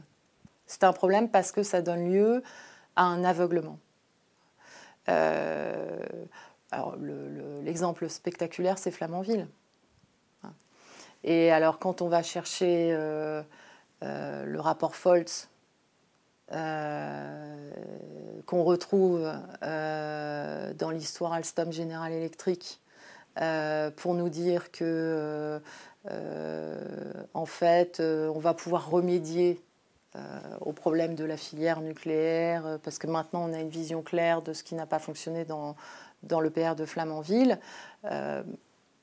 les mêmes constats étaient faits, si vous voulez, il y a euh, deux ans, il y a trois ans, il y a quatre ans, etc. C'est-à-dire que le récit de euh, les chiffres étaient sous-évalués, les compétences industrielles ont été perdues, etc., c'est l'histoire qui, est racontée maintenant depuis des années. Et pour l'instant, il ne fonctionne toujours pas. Comment on fait pour changer tout ça? Donc voilà, moi, il faut dissocier euh, ce qui est la question euh, du parc actuel et de sa diminution progressive, euh, de ce délire qui serait le fait de partir dans, la relance d'un programme nucléaire en France. Vous qualifiez ça d'un délire, mais si on en avait besoin d'ailleurs, si la rareté de l'accès à l'énergie, si les tensions géopolitiques ne nécessitaient pas qu'on refasse comme il y a 50 ans, c'est-à-dire que on est notre approvisionnement énergétique. Mais pourquoi est-ce que la chose principale à faire, on ne la fait pas? Moi, je veux bien avoir en fait tous les... La chose principale Les économies d'énergie. Les économies d'énergie. Après, euh, je veux dire, on pourra discuter de tout sur ce qu'il faudra faire dans 30 ans, dans 40 ans, dans 50 ans, etc. En attendant, il y a un constat unanime de tous les experts du sujet, ceux qui sont contre le nucléaire, ceux qui sont pour le nucléaire, etc. Tout le monde dit qu'il y a une chose à faire là, tout de suite, maintenant, c'est réduire la consommation d'énergie. Et on ne le fait pas. Et alors par contre, on est les champions du monde de savoir si en 2070, on aura encore de ceci, si on aura trouvé du stockage, euh, par l'hydrogène ou pas, et le biogaz, etc. Mais en fait, faisons ce qu'il faut faire, là, tout de suite, maintenant. pourquoi on ne le fait pas? Pour les raisons que, je vous ai dit. Donc si on consomme moins, on plante l'économie. C'est pas vrai. Alors c'est en plus ça qui est paradoxal, c'est qu'à court terme, à court terme, euh, les économies d'énergie ont plutôt euh, des effets de relance en fait, euh, notamment par l'activité sur les travaux d'économie d'énergie et, les travaux d'efficacité énergétique. Donc à court terme, ça n'a pas cet effet induit là d'investir dans les économies d'énergie massives. La voiture électrique, c'est bien, c'est pas bien. Euh, en fait, dans voiture électrique, le problème, c'est le, mot, c'est le mot voiture, en fait. C'est-à-dire que dans, le, dans les débats sur la mobilité, euh, les débats sont enfermés depuis des années dans un débat de, technologie, en fait. Alors, est-ce que c'est l'électrique, l'hydrogène, le biogaz De la même façon que le débat sur les transports, il a été enfermé dans un débat sur le report modal, en fait sans se poser jamais. report modal, il faut expliquer pour ceux qui C'est-à-dire, il faut, euh, euh, au lieu qu'il y ait des camions, il faut qu'il y ait des trains. Euh, au lieu qu'il y ait des voitures, il faut qu'il y ait des RER. sans jamais se poser la question de, en fait, l'augmentation de la distance. C'est-à-dire l'augmentation du temps de transport dans nos vies, qui fait des vies pourries. C'est-à-dire 1h30 le matin, 1h30 le soir, rentrer à 20h, euh, pas avoir fait le dîner aux enfants, pas avoir pu leur donner le bain, euh, être épuisé euh, parce qu'on a passé du temps soit dans des RER où on est serré comme ça, soit parce qu'on était dans les embouteillages à s'énerver, c'est pas une bonne qualité de vie en fait. Et donc la vraie politique structurante qu'il faut avoir aujourd'hui, c'est une politique de démobilité. J'ai fait un, rapport parlementaire sur l'industrie automobile. J'étais très frappée que tous les industriels de l'automobile, ils basaient leurs prévisions sur l'augmentation des besoins de mobilité. Et en fait, c'est l'augmentation de la croissance, c'est la même chose. Parce que la mobilité derrière, ce qui a structuré les territoires, c'est les énergies fossiles. Et le mouvement des Gilets jaunes, c'est ça en fait. C'est le ras-le-bol de la France des ronds-points c'est le, le, le, ras-le-bol de la France où on supprime les services publics, où il faut prendre sa bagnole euh, pour tout et rien, et où les distances s'allongent en fait. C'est l'envie de, retrouver euh, une proximité. Dans ce que, ce, que j'évoquais tout à l'heure sur ce 9 Français sur 10 qui veulent ralentir, c'est cette question-là en fait. C'est celle de réduire le temps de transport. Après, on peut débattre de la façon dont on accomplit ce temps de transport. Euh, covoiturage, métro, tramway, vélo, marche à pied, etc. Mais là aussi, il faut remettre les choses dans le, dans le, dans le bon ordre. Ce qu'il faut organiser aujourd'hui, c'est la démobilité. C'est le fait d'arrêter d'allonger les distances. Donc, euh, bah, par exemple, les nouveaux centres commerciaux. Euh, stop. Avec des caisses automatiques. Voilà, avec des caisses automatiques. Stop. Stop. Et après, on pleure sur la fermeture des commerces de, centre-ville. Les nouveaux lotissements, alors qu'on a des, maisons euh, anciennes euh, dans les cœurs de bourg qui sont. Stop Stop Donc, la première question, c'est pas celle du type de véhicule, en fait. C'est de réduire le besoin de voiture et de réduire le besoin de transport. Ensuite, on peut discuter effectivement sur le point de vue des technologies en tant que telles, euh, de laquelle est la plus pertinente par rapport à laquelle usage. Parce que la voiture électrique, c'est pertinent en termes de pollution, en termes d'écologie, en termes de C'est pertinent en fait. Alors moi, dans mon souvenir, c'est euh, la dernière étude que j'avais lue là-dessus au moment où j'avais fait mon rapport parlementaire, mais je sais que depuis, il y en a eu de nouvelles. Euh, L'ADEME avait évalué que ça n'avait de... Ça n'avait, si vous voulez, une plus-value écologique qu'à partir du moment où le véhicule électrique euh, dépassait les 50 000 km et où il était très utilisé euh, c'est-à-dire que d'avoir une voiture électrique euh, pour la laisser dans son parking et de s'en servir que de temps en temps, alors que la voiture principale, ce serait une voiture à énergie fossile, c'est l'inverse de ce qu'il faut faire en fait. C'est-à-dire que sinon, si vous êtes dans ce type d'usage-là, euh, ou de plus exactement de non-usage du véhicule électrique, bah, ça fait une, une dépense ressource globale pour créer cette voiture électrique et qui n'est pas du tout euh, amorti euh, si vous si vous en servez pas beaucoup en fait concrètement. une question qui n'a rien à voir, peut-être un peu. Euh, les ventes d'armes à l'Arabie Saoudite, question de arpenteur. Mmh. Qu'est-ce que vous en pensez? Est-ce que c'est bien? C'est pas bien? Est-ce que c'est normal? C'est du business comme un autre? Non, c'est pas du business comme un autre. C'est pas du business comme un autre et non, ça me paraît pas normal. De la même façon euh, que ne me paraît pas normal euh, qu'une euh, centrale à gaz de Total, financée indirectement par la France au travers des aides à l'export, ben, on apprenne qu'elle est utilisée comme une espèce de prison, manifestement. Et en fait, euh, cette, euh, cette histoire des aides à l'export aux énergies fossiles me, paraît vraiment très importante, en fait. Euh, parce que la France, au cours des dix dernières années, a assuré pour 9 milliards d'euros de capitaux investis dans la construction de nouvelles centrales à énergie fossile de par le monde. Dans un contexte où l'Agence internationale à l'énergie dit zéro fossile supplémentaire. Zéro. Pas euh, bah, le gaz, c'est moins grave que le charbon, etc. Zéro CO2 en plus par rapport aux capacités existantes. Et la France, à travers ses garanties de l'État, donc ce n'est pas une subvention, c'est le fait d'assurer le risque. Elle assure des projets qui se font dans des zones en général peu stables. C'est la COFAS qui fait ça Non, c'est pas la COFAS. Maintenant, c'est BPI France. Mais en fait, c'est pas BPI France, c'est l'État, c'est le ministre de l'économie qui décide et qui signe. La BPI France instruit, comme la COFAS avant instruisait. C'est des aides à l'export qui relèvent des prérogatives directes du gouvernement et du ministre de l'économie et des finances. En fait, on est sur des, des, installations où vous n'avez pas une banque en fait qui portera le risque.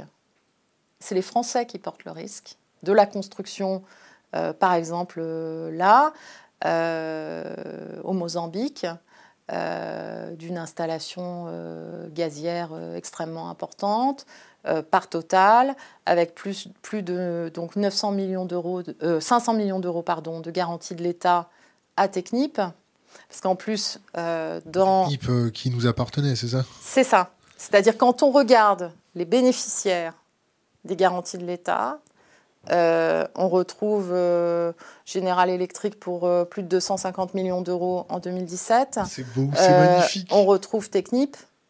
Alors Technip, ça nous appartenait, c'est ça? C'est ça. C'est ça. Eh ben Jusqu'à ce qu'il y ait une enquête du DOJ. Que ce soit fusionné, racheté par les Américains. J'ai vu qu'il y avait eu un dernier épisode où c'est scindé finalement en deux entreprises basé aux Pays-Bas pour l'une. Pourquoi on laisse faire tout ça? On n'est pas obligé de laisser faire tout ça.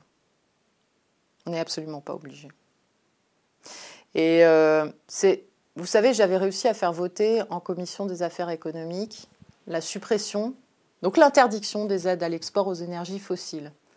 Et en premier abord, vous voyez, dans le débat, tous les collègues ont dit Bah oui, c'est évident, quoi, on ne va pas continuer à, à mettre de la garantie publique euh, sur des centrales à énergie fossile, quelle qu'en soit la nature. Donc l'amendement est voté avec le soutien du rapporteur, etc. Qu'est-ce qui s'est passé dans les jours qu'on suivit, en fait, avant la séance? Euh, Le rapporteur, il a eu, et je le remercie, vraiment sincèrement, il a eu l'honnêteté de le dire en séance. Comment il s'appelait? Oh. Euh j'ai peur de dire une euh, voilà, j'ai la mémoire qui flanche. Euh, qu'il me pardonne, qu'il me pardonne, ça me, ça me reviendra. Il, il, a dit en séance, il a dit oui, c'est très compliqué de décider ça. j'ai eu un certain nombre de coups de fil, notamment de General Electric. voilà ce qui s'est passé. Et donc l'amendement a été supprimé. Euh, au bénéfice euh, d'un amendement qui donc inscrit dans la loi l'interdiction de garantir des projets de construction de centrales à charbon, ce qui était déjà décidé et déjà en vigueur depuis 2015, donc ce qui n'apporte rien. On va parler de lobbying. Hum. Euh, là, là le lobbying il est transparent, il n'est pas transparent auprès de nos élus. Dans une histoire comme ça? Oui. Il n'est pas du tout transparent. C'est pour ça que je remercie le rapporteur de l'avoir dit. Parce que d'habitude, ils ne le disent pas, en fait. Ils ne le disent pas du tout, ce qui s'est passé dans les coulisses. En fait, tous les débats là actuels sur, euh, je veux dire, les vrais lobbyistes qui se présentent, euh, si vous voulez, devant vous euh, avec un, badge lobbyiste, etc. C'est une blague par rapport à par rapport à la réalité de la façon dont les choses se passent vous voyez le fait de, par exemple, ce qui est très bien, de mettre quand, dans les amendements qui sont proposés, de, d'écrire dans l'exposé des motifs de l'amendement de, de quel, euh, euh, qui a euh, suggéré l'amendement. bon, qui a, fait la photocopie. Voilà. c'est, c'est pas du tout, c'est pas du tout le, le, le, niveau auquel se passent les choses, en fait. Je cherche quelque chose dans mes notes, je suis infiniment désolé. on va voir ça plus tard. C'était sur le lobbying. Bon, de toute façon, ça va revenir. L'Assemblée n'a pas enterré le projet de lobbying transparent, là? Mais en fait, je pense que le, la question de la transparence, euh, moi, en fait, maintenant, je ne suis pas d'accord. Pourquoi? Euh, Moi, je crois que la, vraie question, c'est celle de la République incorruptible. Donc la question, en fait, euh, c'est celle de, de la séparation de l'État et du secteur privé. en 1905, on a fait la séparation de l'Église et de l'État. Aujourd'hui, il faut faire la séparation de l'État et du, secteur privé. Donc, s'en tenir, si vous voulez, seulement à la logique euh, de mettre de la lumière euh, sur les démarches officielles des entreprises vis-à-vis des décideurs publics, c'est la moindre des choses. Mais l'influence ne se passe pas comme ça. L'influence, elle se passe dans le fait que, euh, en général, commence dans les cabinets ministériels euh, des jeunes hauts fonctionnaires brillants euh, qui aspirent, et c'est un problème, comment ça se fait que c'est ça leur aspiration qui aspirent grâce à leur passage par le cabinet ministériel, c'est le SAS en fait, pour devenir intéressant, pour être débauché par tel ou tel grand groupe, qui embauche pas seulement une compétence et une personne, qui embauche un carnet d'adresses, euh, qui embauche euh, la liste des copains de promo, euh, qui embauche la connaissance du fonctionnement de l'État. et ce système d'aller-retour, en fait, entre une formation délivrée par la puissance publique, des fonctions en cabinet ministériel, pour être débauché ensuite en entreprise dans des conditions où en plus les règles de déontologie euh, ne sont euh, pas respectées dans un certain nombre de, cas. Puis ensuite revenir dans le secteur public, euh, où là, alors, on vient avec le, carnet d'adresses de... Bon, c'est plus possible. Et c'est par là que ça passe, en fait. La vraie influence des lobbies, c'est par là qu'elle passe. C'est pas, c'est normal que les entreprises en fait défendent leur point, leur point de vue dans des, dans des débats. c'est anormal que le Parlement et tellement pas de moyens et de moyens d'expertise technique, scientifique, économique, etc., qu'il soit dépendant de la note qui va être faite par telle ou telle entreprise pour calculer, mais enfin toute une série de choses. C'est-à-dire qu'en fait, le problème du poids du lobbying, c'est aussi le problème de la question de l'expertise, que ce soit celle de la démocratie et du Parlement ou que ce soit celle de l'État. Euh, donc cette question de l'expertise, elle est centrale. Alors encore plus quand on parle de santé publique et de pesticides, où je rappelle que toutes les décisions publiques sont, sont prises sur la base d'études qui sont payées par les firmes qui fabriquent les produits, ce qui est quand même incroyable. Euh, donc cette question, si vous voulez, de, réarmer l'État en termes de capacité technique, de capacité scientifique, sont euh, absolument capitales. Mais il faut mettre fin à la confusion des rôles. Et autant, vous voyez, je pense que, comment dire, sur le plan théorique, je suis vraiment profondément convaincue que c'est super d'avoir dans l'État des gens qui sont passés par le secteur privé, qui ont une diversité d'expériences, etc.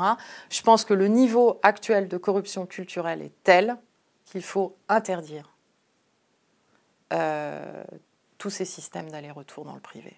Quand on fait le choix de s'engager pour l'État, on fait le choix de l'éthique de l'État. Et donc, ce n'est pas parti pour partir dans le secteur privé. Et le pire aujourd'hui, c'est que les hauts fonctionnaires, qui sont des vrais serviteurs de l'État, qui ne font pas le choix de partir dans le secteur privé malgré les ponts en or qui leur sont proposés, ben, ils sont vus comme des has -been. Ils sont vus comme des gens qui n'ont pas compris.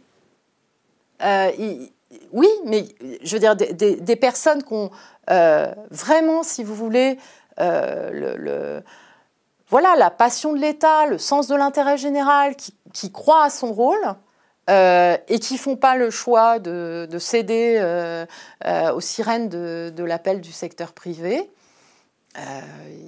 par leur père, ils sont pas vus comme des héros en fait, alors qu'ils devraient être vus comme des, des Elliot Ness en fait de la puissance publique. Elliot Ness, c'est une c'est un très bon exemple. Ça vient de quoi? Ça vient de notre système éducatif qui élève des bébés requins pour manger des petits requins? Euh, Non, ça, vient, des années 80. De, quoi? Le fric fou la, ouais, la finance folle, euh, la, la fascination pour. moi, franchement. C'est un mépris de classe? C'est-à-dire? Bah, C'est-à-dire que le fils de bébé requin euh, va faire son étude dans euh, requin université, euh, baigner dans un monde de requins université avec des bébés requins partout. Le but du jeu, c'est de manger tout le monde. Et ensuite, quand on se retrouve face à quelqu'un qui se bat pour l'intérêt général, pour son prochain, il est considéré comme un moins que rien. Et, c'est une culture qui s'est organisée au sein de la upper class. Est-ce que c'est comme ça que ça se passe? Ouais, quand même.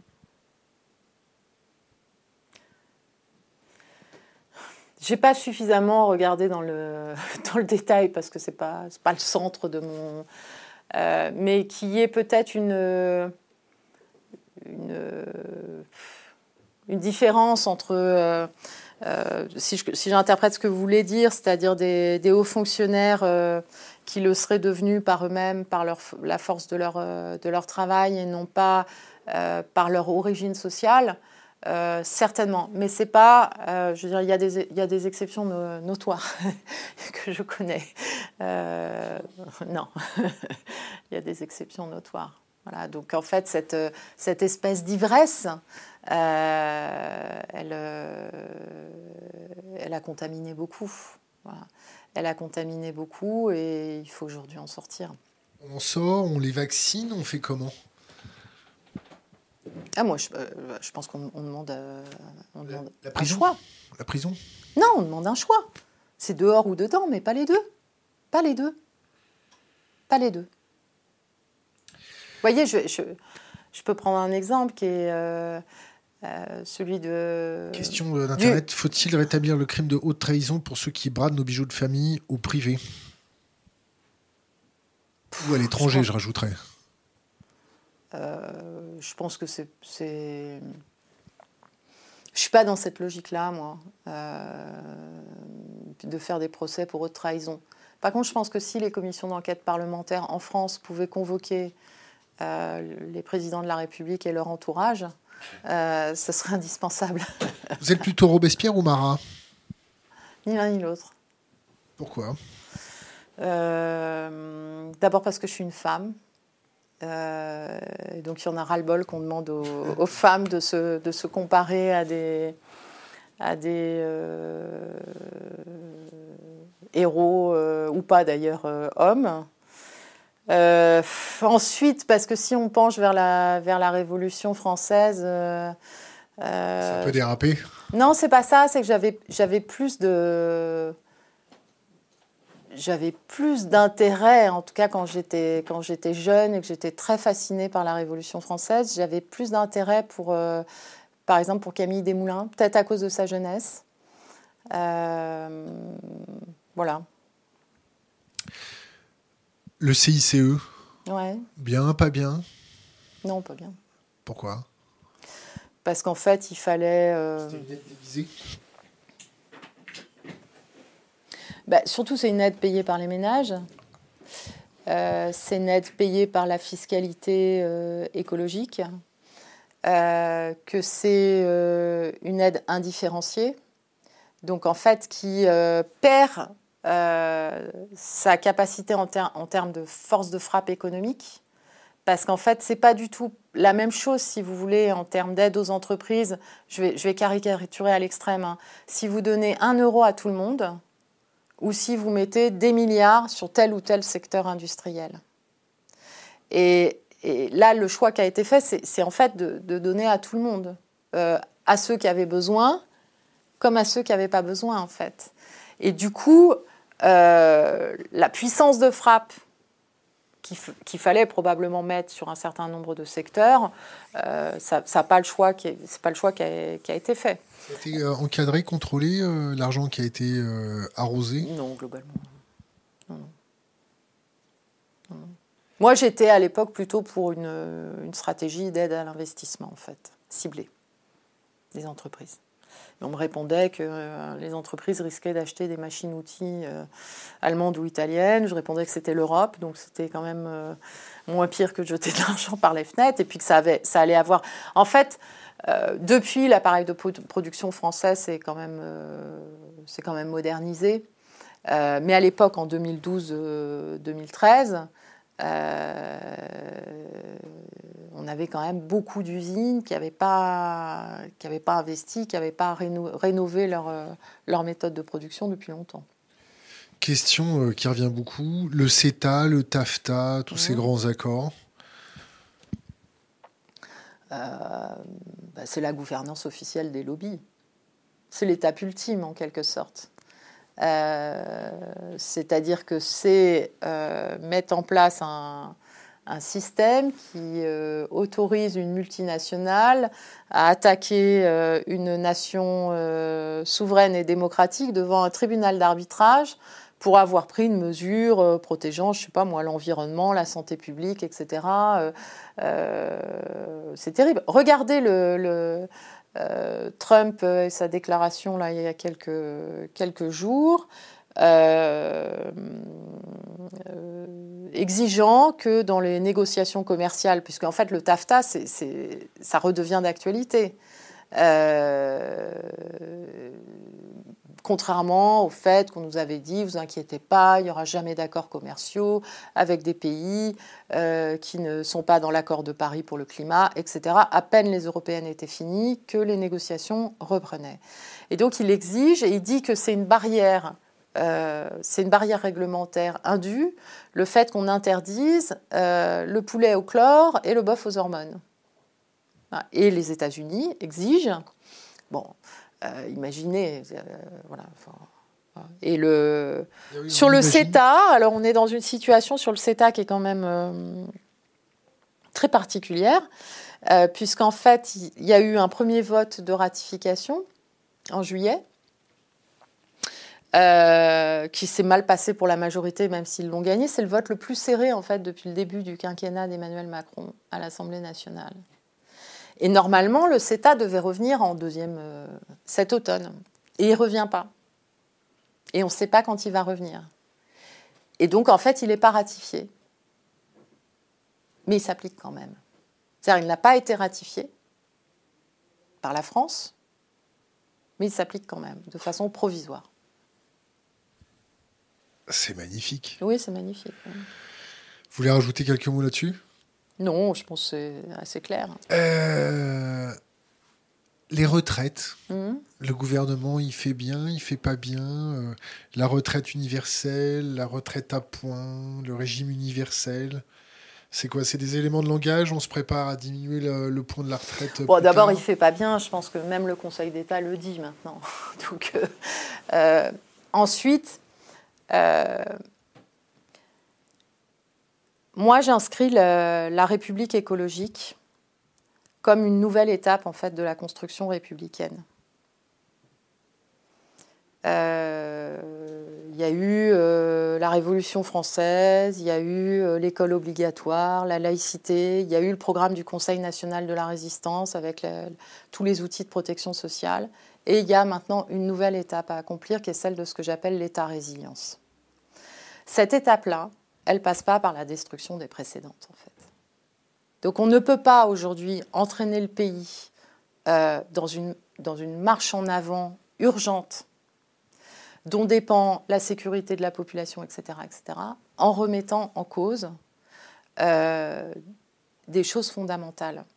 Et en fait, je pense que tout le monde euh, enfin, comment dire, personne n'a tabou en fait en tant que tel sur une histoire de système universel, euh, d'autant qu'on prend les mots de la République, système universel, euh, gestion par points.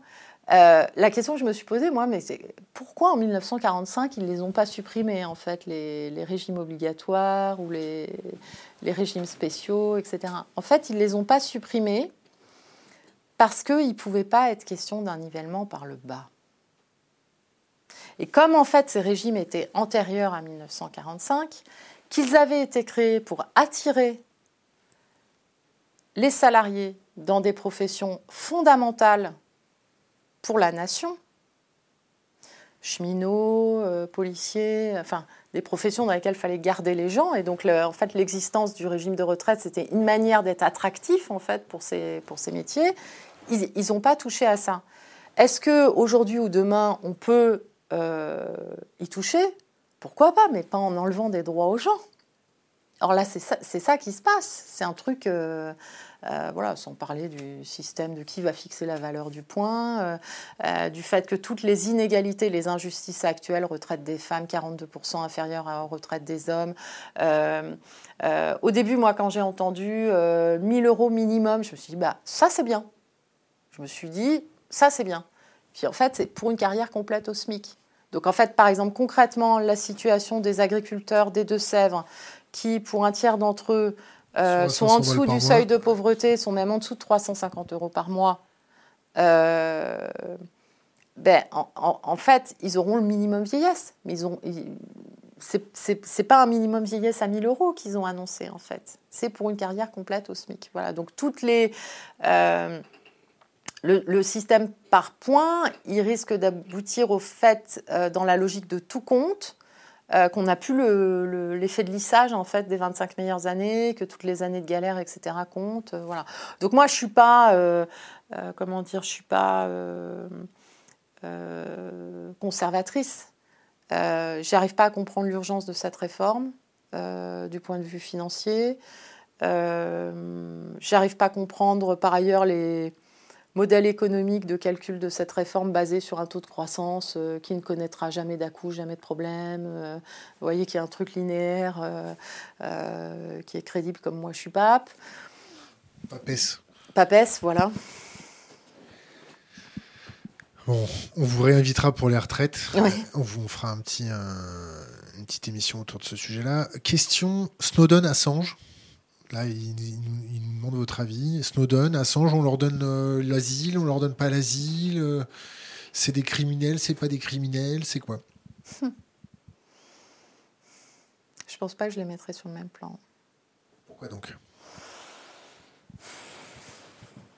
Peut-être parce que l'un me paraît plus sympathique que l'autre, mais bon, ça c'est totalement. Qui, est sympathique? Snowden me, me, paraît plus sympathique. Euh... En tout cas, euh, moi j'ai été marquée par le manque de réaction euh, européenne et française euh, quand on a appris que nos présidents de la République étaient espionnés par la NSA. Il faut pas les froisser. C'est pas grave, c'est nos alliés. Ce sont nos alliés. Les Américains sont nos alliés. Euh, mais je ne pense pas qu'un allié vous respecte plus, en fait, euh, si vous baissez la tête, quoi. Et, et là, c'est une atteinte très grave à la souveraineté. Euh, dans les faits. dans, dans sa symbolique. Je vous coupe, je vous coupe, je suis désolé. J'entends beaucoup le mot souveraineté revenir dans votre bouche. C'est le nouvel argument de campagne de tous les politiques, là moi, pour moi, c'est pas quelque chose de nouveau et je, je vois pas. J'entends pas tout le monde en parler, mais euh, peut-être. C'est qui n'en parle pas?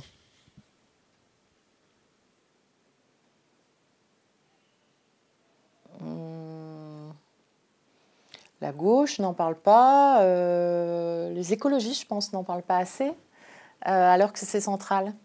bon, les, les, libéraux, évidemment, n'en parlent pas. Hein, je, je, le mettais de côté. Euh, moi, ce que j'entends par euh, souveraineté, c'est la possibilité euh, pour, le, pour le peuple de, de gouverner. C'est-à-dire expulser des diplomates américains en mesure de rétorsion aux écoutes qu'ils ont pu faire sur, sur, nos différents présidents? Expulser, je pense pas. je sais qu'ils ont été convoqués, mais j'ai trouvé les déclarations publiques extrêmement molles molle, euh, molle genre euh, un peu comme un petit flambi ou? Je ne rentrerai pas dans ce type de commentaires. Il faut, il faut, enlever la languette Molle, arrangeante. et décidant délibérément, si vous voulez, d'éteindre une crise diplomatique avant même qu'elle ait lieu. et, et, parfois, même avec un allié, euh, il faut se fâcher en fait. Il faut se fâcher. On s'est fait acheter derrière, c'est-à-dire qu'on on avait plus de capacité problème. Le problème qui est derrière, c'est donc on a laissé faire. le problème qui est derrière, je pense, sur beaucoup d'aspects qu'on a évoqués, c'est notre, notre perte de capacité autonome sur, sur notre propre sécurité, en fait. C'est-à-dire qu'on est devenu une puissance de moyenne impuissance? Moi, j'aime, je, je, euh, je suis vraiment pas, euh, voyez, dans la. Je considère pas que la France soit un pays qui pèse plus rien, euh, qu'on puisse rien faire, mais notre d'avoir nos propres capacités géostratégiques et militaires, c'est une question fondamentale. Ça commence par le renseignement. Oui. Revenons à, à Snowden. Oui. On lui accorde l'asile Oui. Pourquoi le gouvernement ne le fait pas? Pour pas fâcher les Américains, certainement, je sais pas. Je sais même pas s'ils se sont posé la question.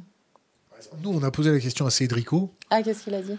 Il a fait euh, un petit peu languille. Hum. Il n'a pas dit grand-chose.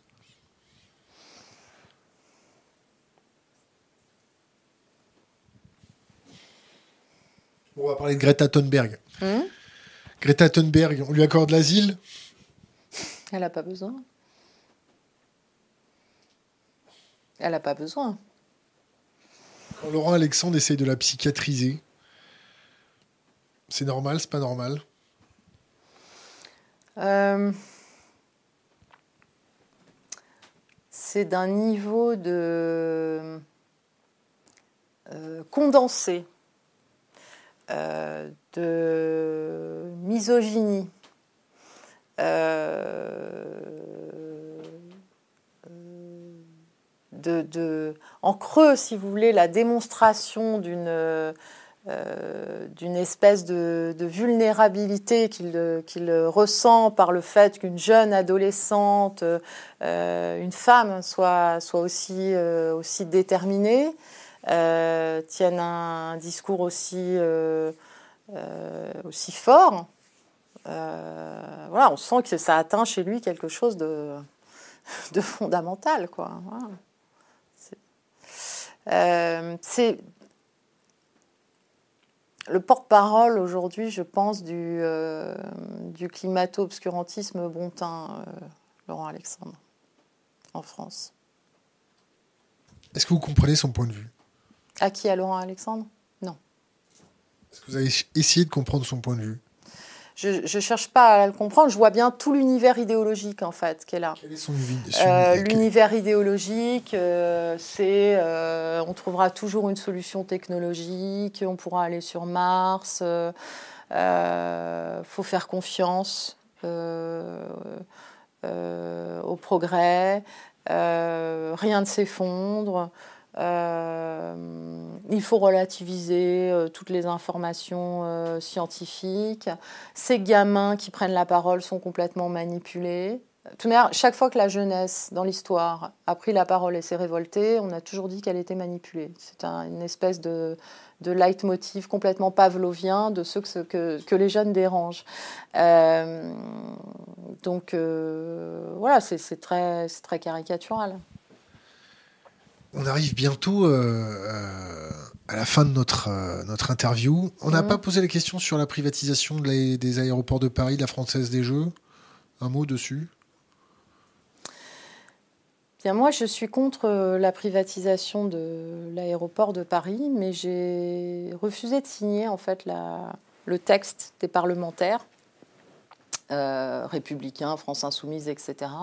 Parce qu'en fait, c'est un texte à la, au début euh, qui, évoque, en fait, qui justifie le refus de la privatisation par la croissance du trafic aérien qui va être là dans les prochaines années. Et donc, il faudrait quand même pas euh, que cette manne échappe à l'État, etc.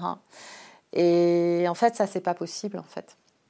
Euh, donc moi, je suis contre la privatisation pour pouvoir, au contraire, organiser euh, une diminution du trafic aérien, le fait de ne pas construire le, terminal 4, je ne sais pas où ça en est d'ailleurs. Euh, voilà, donc pas du tout dans cette, euh, dans cette pour les mêmes arguments en fait que ceux, que ceux qui sont contre. C'est un bon exemple en fait de ce que je euh, de ce qu'est aussi l'attitude de la gauche vis-à-vis de l'écologie en fait. Cette histoire de ce une écologie d'opportunisme, c'est quoi? Ben, En tout cas, euh, euh, on peut signer un texte euh, qui, avec les Républicains. En soi, euh, moi, je peux tout à fait signer un texte avec les Républicains. Avec le Front National aussi? Par exemple, je l'ai fait. Le Rassemblement National? Non. Je l'ai fait, par exemple, contre la privatisation de l'hydroélectricité. Donc, c'est pas en tant que tel le fait qu'il y ait des, actions transparties, ça, je, suis tout à fait pour. Mais sur quel contenu, en fait? Sur quelle base politique? Et là, le contenu, c'est un, contenu qui est contraire à l'écologie, en fait de, euh, considérer que euh, euh, on peut soutenir une argumentation du refus de la privatisation basée sur la croissance du trafic aérien, c'est un problème. c'est un problème. Pour prendre un exemple. Française des Jeux Non, non plus. Non plus. on va Ça ne veut pas dire que je, sois par principe euh, pour une espèce de congélation euh, de ce qui est dans le périmètre de l'État. Euh, on peut nationaliser d'un côté, on peut vendre de l'autre. Hein. Je ne suis pas en train de dire. Pour l'instant, le patrimoine public, il, a plutôt, il s'est plutôt effondré hein, au, cours des, au cours des dernières décennies et c'est un des problèmes auxquels on est confronté. On arrive à la fameuse question de fin, qui n'est pas une question, c'est laisser un conseil. Ah non, non, avant ça, il y a trois bouquins. Ouais. Il faut conseiller trois bouquins. Et après, c'est laisser un conseil pour les jeunes générations. Alors, trois bouquins. Oh, trois ou quatre. Hein. Trois ou quatre. Euh, que j'ai beaucoup aimé. Oui. Ok. Euh, bon, le dernier que j'ai vraiment énormément aimé, c'est euh, Les Furtifs de Damasio. On passe le bonjour d'ailleurs. Ouais.